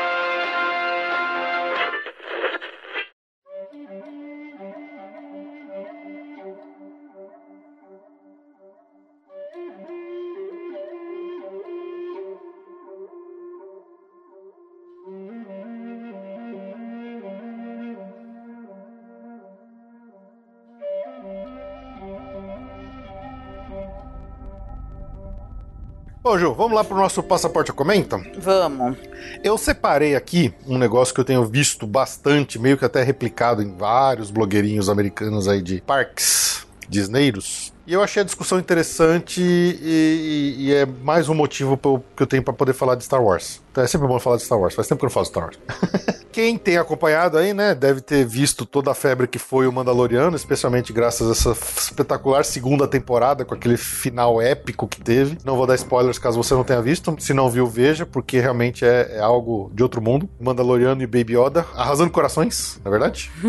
E qual que é o, o grande, é, a grande rumor que tá tendo por aí? Não consegui confirmar se é alguma coisa que veio de dentro da própria Disney ou se é só blogueiro mesmo querendo clique, mas eu vi muita gente replicando isso. Muita gente replicando isso. Vamos, vamos voltar um pouco no passado aqui. Ai, por favor, que eu não tô entendendo nada. É, final de 2020, final de 2019, tivemos o encerramento da saga sequela de Star Wars no cinema, a saga da Disney, os episódios 7, 8 9. E quem acompanha aí o mínimo de cinema sabe o quanto polêmico, o quanto prejudicial pra franquia foram essa, esses filmes dessa, dessa, dessa sequência aí, né? Eu, pessoalmente, gosto muito do Despertar da Força, eu gosto muito dos Últimos Jedi, que é um filme que dividiu muita gente, e eu odeio, eu desprezo o episódio 9. Eu acho uma porcaria, eu acho um desserviço. Ele só fala isso que ele tava muito alcoolizado no dia lá. Eu fui ver uma É. segunda vez. Você sabe que eu fui ver uma segunda vez? Já vi no Disney Springs de novo. Disney Springs não, no Disney, Plus. Uh. Vi no Disney Plus de novo pra ver se passava a season, mas quanto mais eu vejo, quanto mais eu penso nesse filme,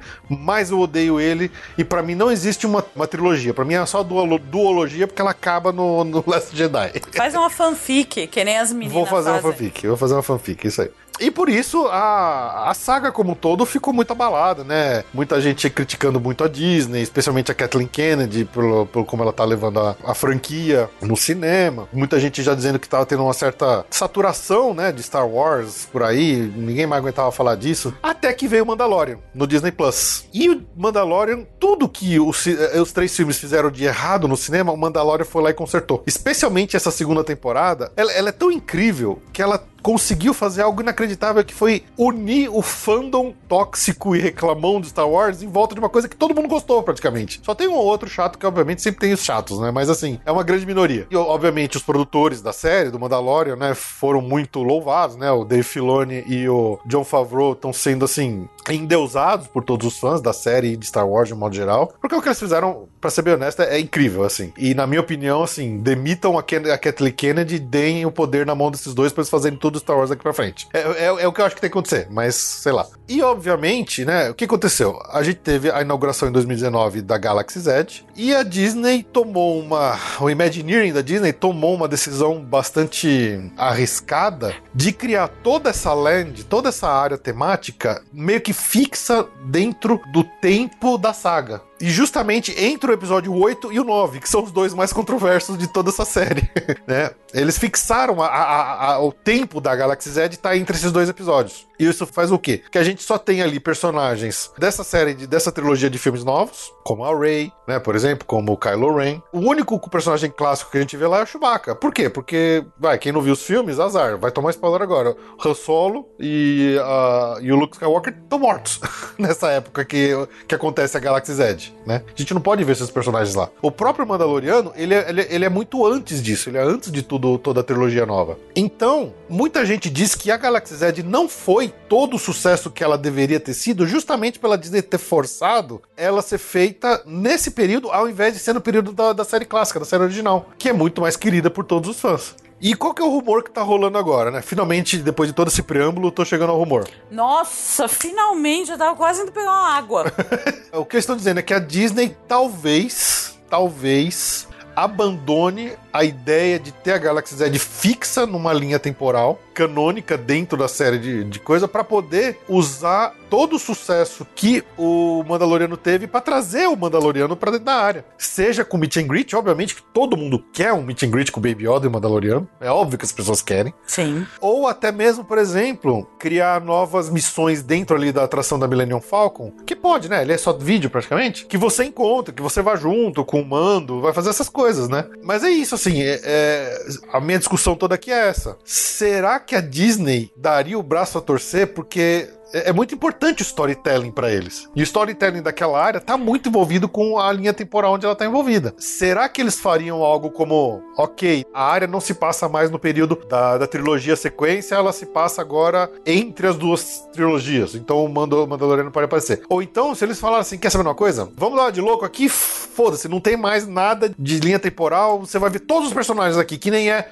o Star Tours. O Star Tours é aquela maluquice lá que você vai de um lugar pra outro, visitando várias eras, vários tempos diferentes dentro das franquias, que mistura tudo, e ninguém liga, porque tá todo mundo muito feliz ali com o que você tá vendo ali dentro do Star Tours. Mas numa área temática como um todo, seria algo meio arriscado, até meio esquisito fazer isso, porque você vai estragar o storytelling que eles criaram originalmente, né? Mas assim, Ju, você que tá só ouvindo aí, que você não tá nem prestando atenção no que eu tô Ai, falando que mais. bom que lembrou que eu tô aqui. Oi. É, então eu tô ouvindo tanta explanação assim. Você que não é uma, Eu não ouço uma- tanta explanação desde que eu saí da faculdade.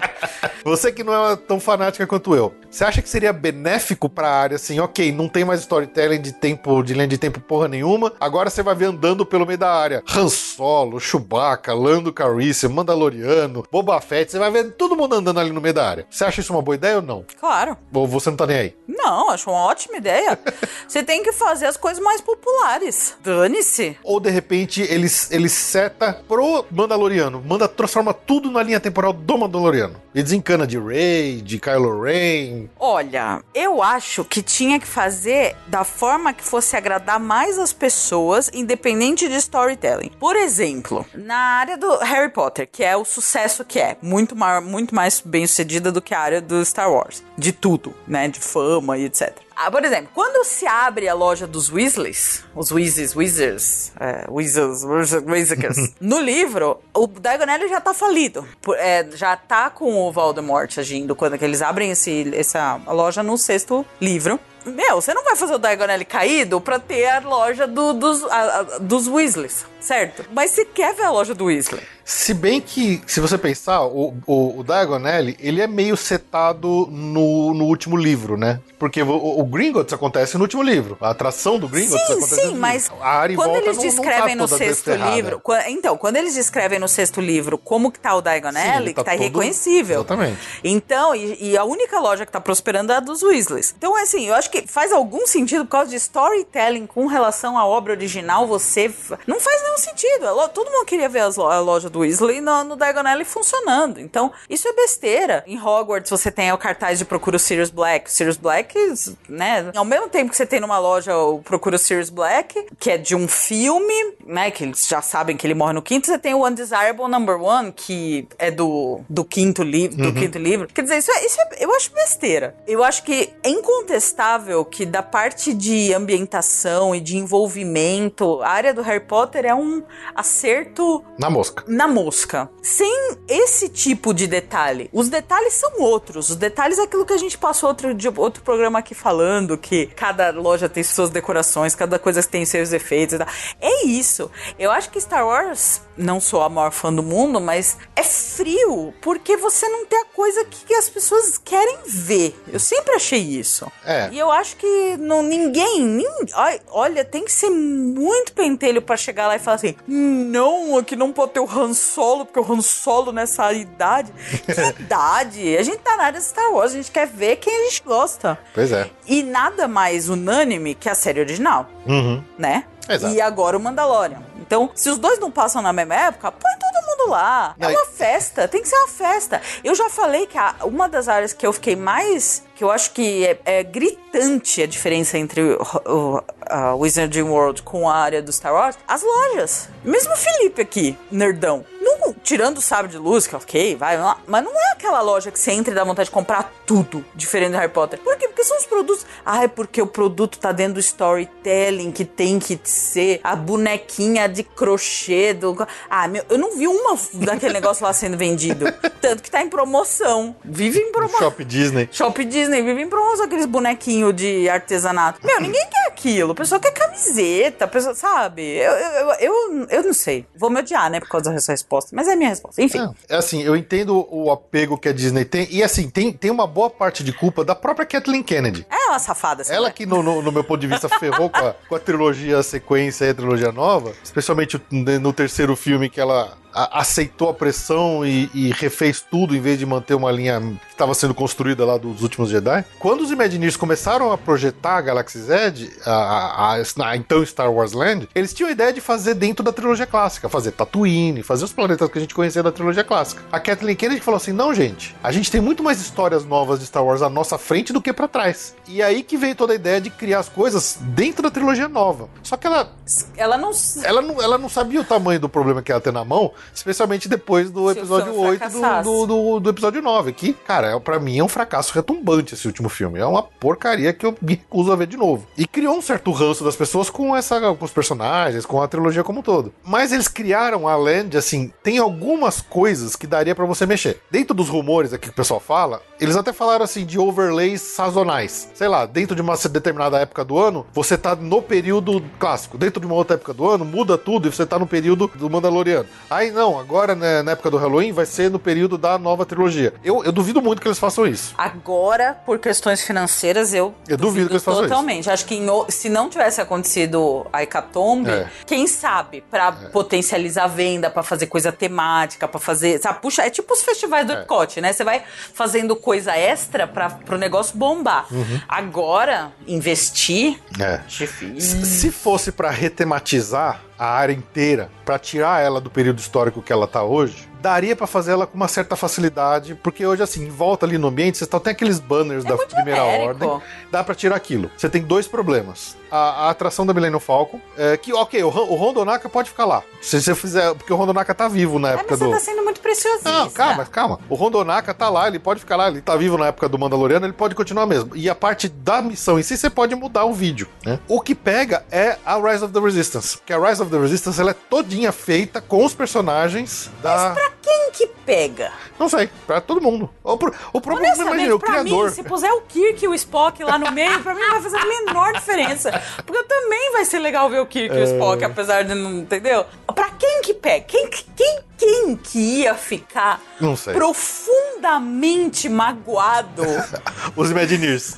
Ah, não, não é Os Imagineers, com certeza. ele- Eles devem ter um apego com esse storytelling que você não faz ideia. E eu acho que eles... Tá, mas eu acho que o público, não, não- eu não sei, eu não vejo alguém Eu também não. i- magoado. Eu acho que também não. Você acha que o, o fã mais cri-cri, tipo, o cara da banca de jornal dos Simpsons, você acha que ele ia O Sheldon. O comic, co- comic Cê- book guy. Você acha que se o Sheldon O fosse Sheldon, lá... com certeza, ele ia ter um problema seríssimos com essa bagunça. Tá, mas e o. Leonard? Vai, o Sheldon é exceção. É, é, não. Eu acho, eu acho um preciosismo tão bocó, porque eles criaram uma área muito... Uma, talvez a franquia mais popular... o Jorge falou aqui. O Jorge tá tendo opiniões O fortes. Jorge, o Jorge tem opiniões fortes, ele gosta do Baby Yoda. Você gosta de Baby Yoda? Esse é o Jorge cheirando o microfone. Não, não, não. Morder não. Morder não. Não pode, Jorge. É, então, eu não acho que alguém ia ficar totalmente magoado.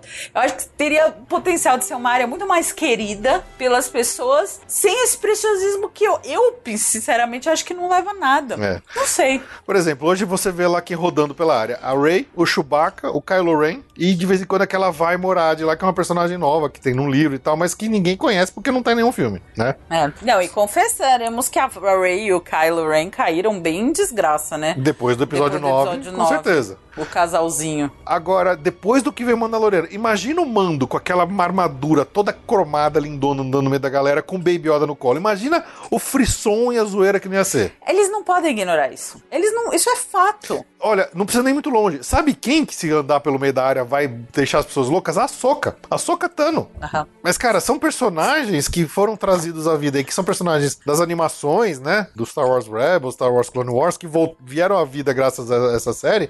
Que eu tenho certeza que se elas botarem um personagem andando lá no meio da área, vai fazer mil vezes mais sucesso do que a Vai Morad.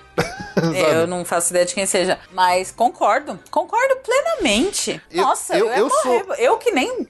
Eu ia morrer ver Baby Yoda. Assim, o Star Tours é uma loucura logística temporal onde você tá vai passando lá dentro das cenas e vai mudando completamente. Ninguém se importa. Ninguém se importa. É divertido. Se a Disney realmente Se uma hora você vê a Leia, na outra hora você vê o fim. Se você tá num coisa que aparece a- o fim e daqui a pouco aparece a Leia nova, É muito legal, entendeu? Uhum. É, é um preciosismo tão bocó, eu acho. É, eu sou a favor deles meio que deixarem de lado essa questão muito, muito eh, fechada, né, do story, do, do timeline do- da história que se passa a Galaxy's Edge. Eu acho que por conta do fracasso, especialmente do último filme da trilogia nova, que é muito mais, muito ligado a, a Galaxy's Edge, e que eles façam mesmo, que enchem de personagem. Claro, e Enche de personagem. produto. Produto. Loja que as pessoas tenham vontade de comprar as coisas. Eu confesso que quando lá a gente falou pra caramba quando antes de abrir tudo das expectativas, eu, eu tava achando louvável e muito interessante a ideia de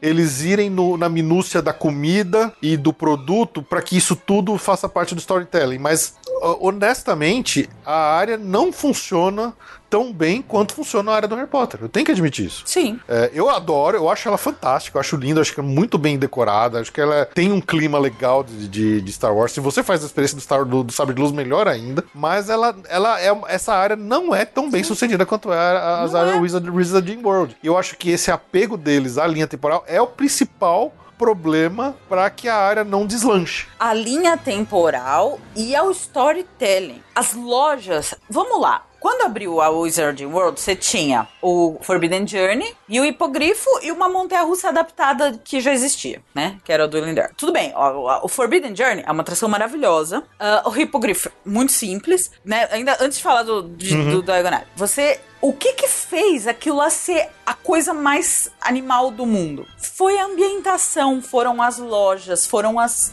Foi a ambientação, porque a atração, excelente, mas a- o Star Wars também tem. Sim. Então, a, a- a diferença não tá na qualidade da atração. É. A diferença tá nessa vibe do- da área. A- Veja a, a vibe, só. a vibe, a- assim, uma, uma coisa que eu sempre percebo de diferença nas duas, a, a vibe que a área quer dar. Enquanto na área do Harry Potter você fica ouvindo a música do filme o tempo todo tocando, né, que dá aquele clima do filme, na Galaxy Edge você não tem música tocando no ambiente. Você tem sons... Sons isso é que remetem. E eu acho fantástico isso. Eu Eu, acho que essa legal. ideia é muito boa. De você não ter música. Não faz sentido você ter música. A menos quando você passa perto da, da Olgas Cantina, porque o som vaza de dentro da, da, da, Olgas Cantina. E aí faz sentido. Sim. Mas você vê- ouve sons de nave passando, de Não, é tiro, de legal. gente discutindo, de robô. Eu acho super legal. Mas realmente, é, é- é nesse detalhe que as duas, que você falou que as duas se diferenciam muito, né? É, eu- o que eu te uso como exemplo, Fê é fanático de Star Wars antes de, de- da, da J.K. Rowling pôr a primeira caneta numa. o que, que você comprou lá?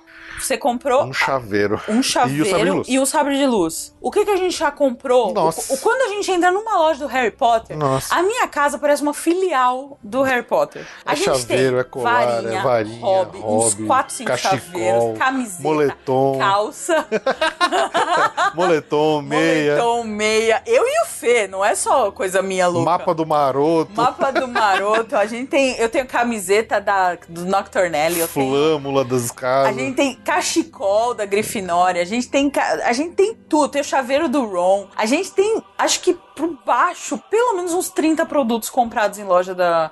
Temos dois eh, porta-retratos com, a- com as malas. A gente, a gente tem coisa, a gente tem tralha do Tralha Harry Potter. Harry a gente Potter, deu um chega. dinheiro pra J.K. Rowling que. Mas não ah, realmente, na Galaxy Z eu não comprei muita coisa. Não dá deu vontade. Você olha Quer loja. dizer, dá vontade, porque tem, por exemplo, a loja lá que tem o- a- os hobbies do Jedi, o uniforme completo, perfeito. Só que é caro para um inferno. E Mas aí, e o hobby? É caro. Mas quanta gente você vê andando com o hobby? muito mais. A gente tem um hobby, eu tenho um É que o, o hobby sozinho, ele já faz o efeito desejado. Sim. Pra você comprar a roupa completa de Jedi, você vai comprar a, a roupa, né? Aí tem a roupa e tem o hobby, aí tem o cinto, aí tem a bota. Então você tem que comprar cada um desses itens separados, porque senão só um deles não faz sentido sozinho. Exatamente. E aí você vai gastar, tipo, cinco vezes mais do que custa um hobby do Harry Potter. Exatamente. E aí é um problema. É, você também pode comprar a roupa da escola completa. com Pode, saia, pode. blusa, não sei o quê. Mas você não precisa, porque só o, hobby, sozinho já- resolve. Né? Sim, e você vê muita gente circulando. Acho outra, outra diferença grande que a gente fala. As varinhas, elas têm uso na área. É. E o, o sabre de luz, você é encorajado a enfiar o seu sabre no saco e guardar. Porque eles não querem que as pessoas se querem Que as machuquem. pessoas se machuquem. Só que tudo bem. Até é, a já- brincadeira, né? Porque a brincadeira é o, o Sabres Workshop, secreto. ele é secreto. Você vai lá, monta o seu sabre, porque ele não é, eles não chamam de sabre, eles chamam de scrap metal, que é sucata e tal. E se você é pego por uma tropa de Stormtroopers ali com o sabre na mão, eles vêm meio que te dar uma brincadeira, meio que te dar uma chincalhada e tal.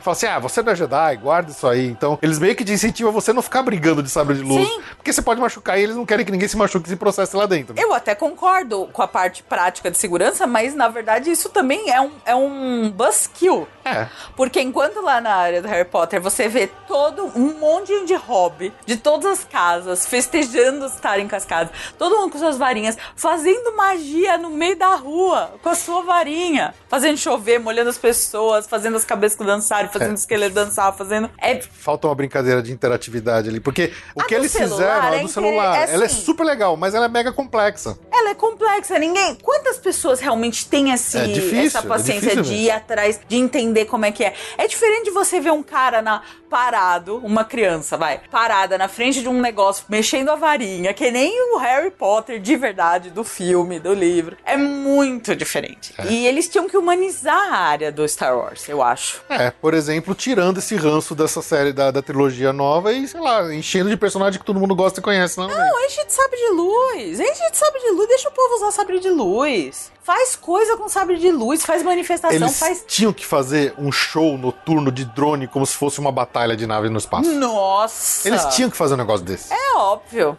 Põe lá os, os dronezinhos Não, fazendo. manda os o currículo, é lógico. Eles tinham que fazer isso. E com as pessoas com seus sabres de luz ligados à noite, no Nossa, isso é encerramento de um show. Não guarda o seu sabre de luz. Você gastou 200 dólares, você não tem uma É que um utilidade. trambolho é grande pra caramba. Não, mas né? é assim, você não tem utilidade do seu sabre de luz na sua casa, não ser decoração e mostrar pro amiguinho quando vem visitar. Que é... não, é fato. Você tem que usar lá. Você tem, que nem a sua varinha. Você tem que usar a sua varinha lá. E lá você vai, gasta os 200 dólares e enfia o sabre de luz na, na base, cara. Uia, ainda bem, achei que você fosse falar outra coisa. Não, não, não, não. Sabe? É isso, falta falta vida. Cara, sabe de luz é legal pra caramba. Vamos, faz corrida de drone, do drone que você monta, organiza. Dos robozinhos droids. um, é, põe a Corrida põe a- de droid, corrida de R2D2. Exato, dá vida pra coisa. Eu, eu acho que eu sou super pró. Era pra ser, tinha tudo pra rivalizar com o Harry Potter, pelo investimento, Mas pelo esforço que Falta, pôs. um, falta uma coisa. Falta um Falta um último, um, falta um detalhezinho ali. falta um tempero ali, Falta. um tompero. Tom, tom perro. Tom perro de Star Wars. Mas bem pensado dá pra fazer. Nada. Você precisa trazer vida pra, pra Já que, o, já que, que o Joe Road e o Kevin Rafferty se aposentaram, eu vou lá mandar meu currículo. Quem sabe Vai. eles me contratam. Vai. Já pensou um uma, uma, uma comemoração, alguma coisa meio noturna com um sabre de luz? Nossa, isso é incrível. Putz, ia ser maravilhoso. ia ser maravilhoso. Tinha tudo pra ser animal. E tudo graças, toda essa discussão graças ao Mandaloriano, hein? Mandaloriano é uma série que realmente faz a gente. Põe o Mandaloriano. Põe, acho que tem que ter Mandaloriano mesmo. Tem. Baby Yoda. Enche de Baby Yoda aquele negócio lá. Nossa, vai. Baby Yoda é maravilhoso. Garanto que tá vendendo muito mais produto do Baby Yoda que do Ray. Sem sombra de dúvida, mas sem sombra de dúvida. Eles falaram, né, que os as, as produtos da- dessa série ficaram muito encalhados, né? É, eu acho que, por exemplo, criança, menina, deve se vestir, fantasiar muito como a Ray. A gente viu bastante isso lá. Mas eu acho que, bom, a- gente nunca, a gente não foi pra lá depois do filme Desastre, né? Não, não fomos. Pô, mas ó, foi boa discussão aqui. Eu achei que rendeu melhor do que eu imaginei que fosse render. Aí, Pode pôr o Spock, pode pôr o Kirk.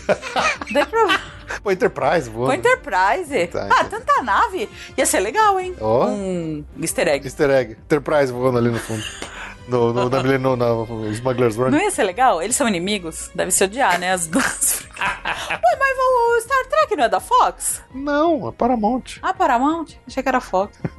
Qual falta quanto pra Disney comprar a Paramount? Pô, eles podiam juntar, hein? Quando eles comprarem a Paramount. Podia. Já pensou? Star Trek e Star Wars juntos? É, o Fê mas- tá me olhando com a cara que eu falei. Ia facilitar muito pras esposas e namoradas diferenciais. Star Trek Wars. Star Trek Wars.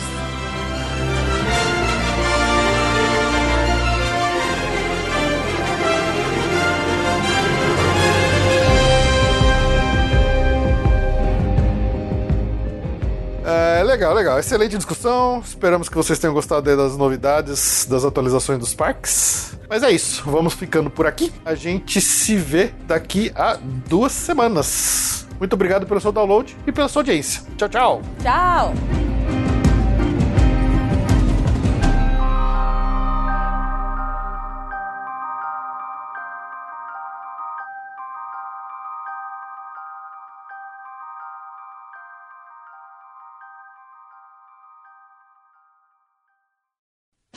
Então vamos lá agora para o agradecimento nominal para aqueles nossos colaboradores, né, que assinaram algum dos planos de Busch Gardens acima, que recebem como recompensa individual o agradecimento nominal que é ao final de todos os nossos episódios, né? Então vamos lá, começando pelo grupo Busch Gardens, pela Beatriz Amorim, Érica Rabelo, Gregório Fonseca, Juliano de Castro Ribeiro, Pedro Fogolin, Rafael Antônio de Samota e Tiago Souza Nascimento. Do grupo Disney Springs, Alan Rodrigo de Almeida, Alex Marques dos Santos, André Luiz de Marca, André Delgado Jitsin, Arjuna Conde, Bruno Rodrigues, Camila Moro, Cristiano Silva, Danilo Queiroz, Débora Mendonça, Diogo Macedo, Fabrício Santiroque, Jorge Alfradique, Hudson Reis, Jansen Silva de Araújo, João Rua, José Brasiliano, Juliano Esteves, Karina Henriques de Oliveira, Lilian Cardoso, Lisiane Chontag, Loreta Bretos, Lu Pimenta, Pamela Roriz, Rodrigo Amorim, Rogério Martins, Rogério Vidal, Talita Finger, Tatiana Lovental, Tatiana Lovental de novo porque eu esqueci de falar ela no episódio passado, desculpa aí Tati, Vanessa Fagundes, Verônica Madeiro Fernandes, e Varley Tosh. Do grupo Universal Studios, André Serviuk, Bruno Cavalcante, Bruno Souza, Daniel Maia, Diego César de Meira, Diogo Fedose, Evandro Faina, Evandro Grenze, Nanda Caminha de Moraes, Frederico Linhares, Gilberto Alves Morales Filho, Gisele Rani, Guilherme Ferreira, Lucas Carneiro, Maurício Geronasso, Olavo Fatback Neto, Paulo Vitor Lacerda, Rafael Cidrini, Thaís Del Papa e Tiago Costa.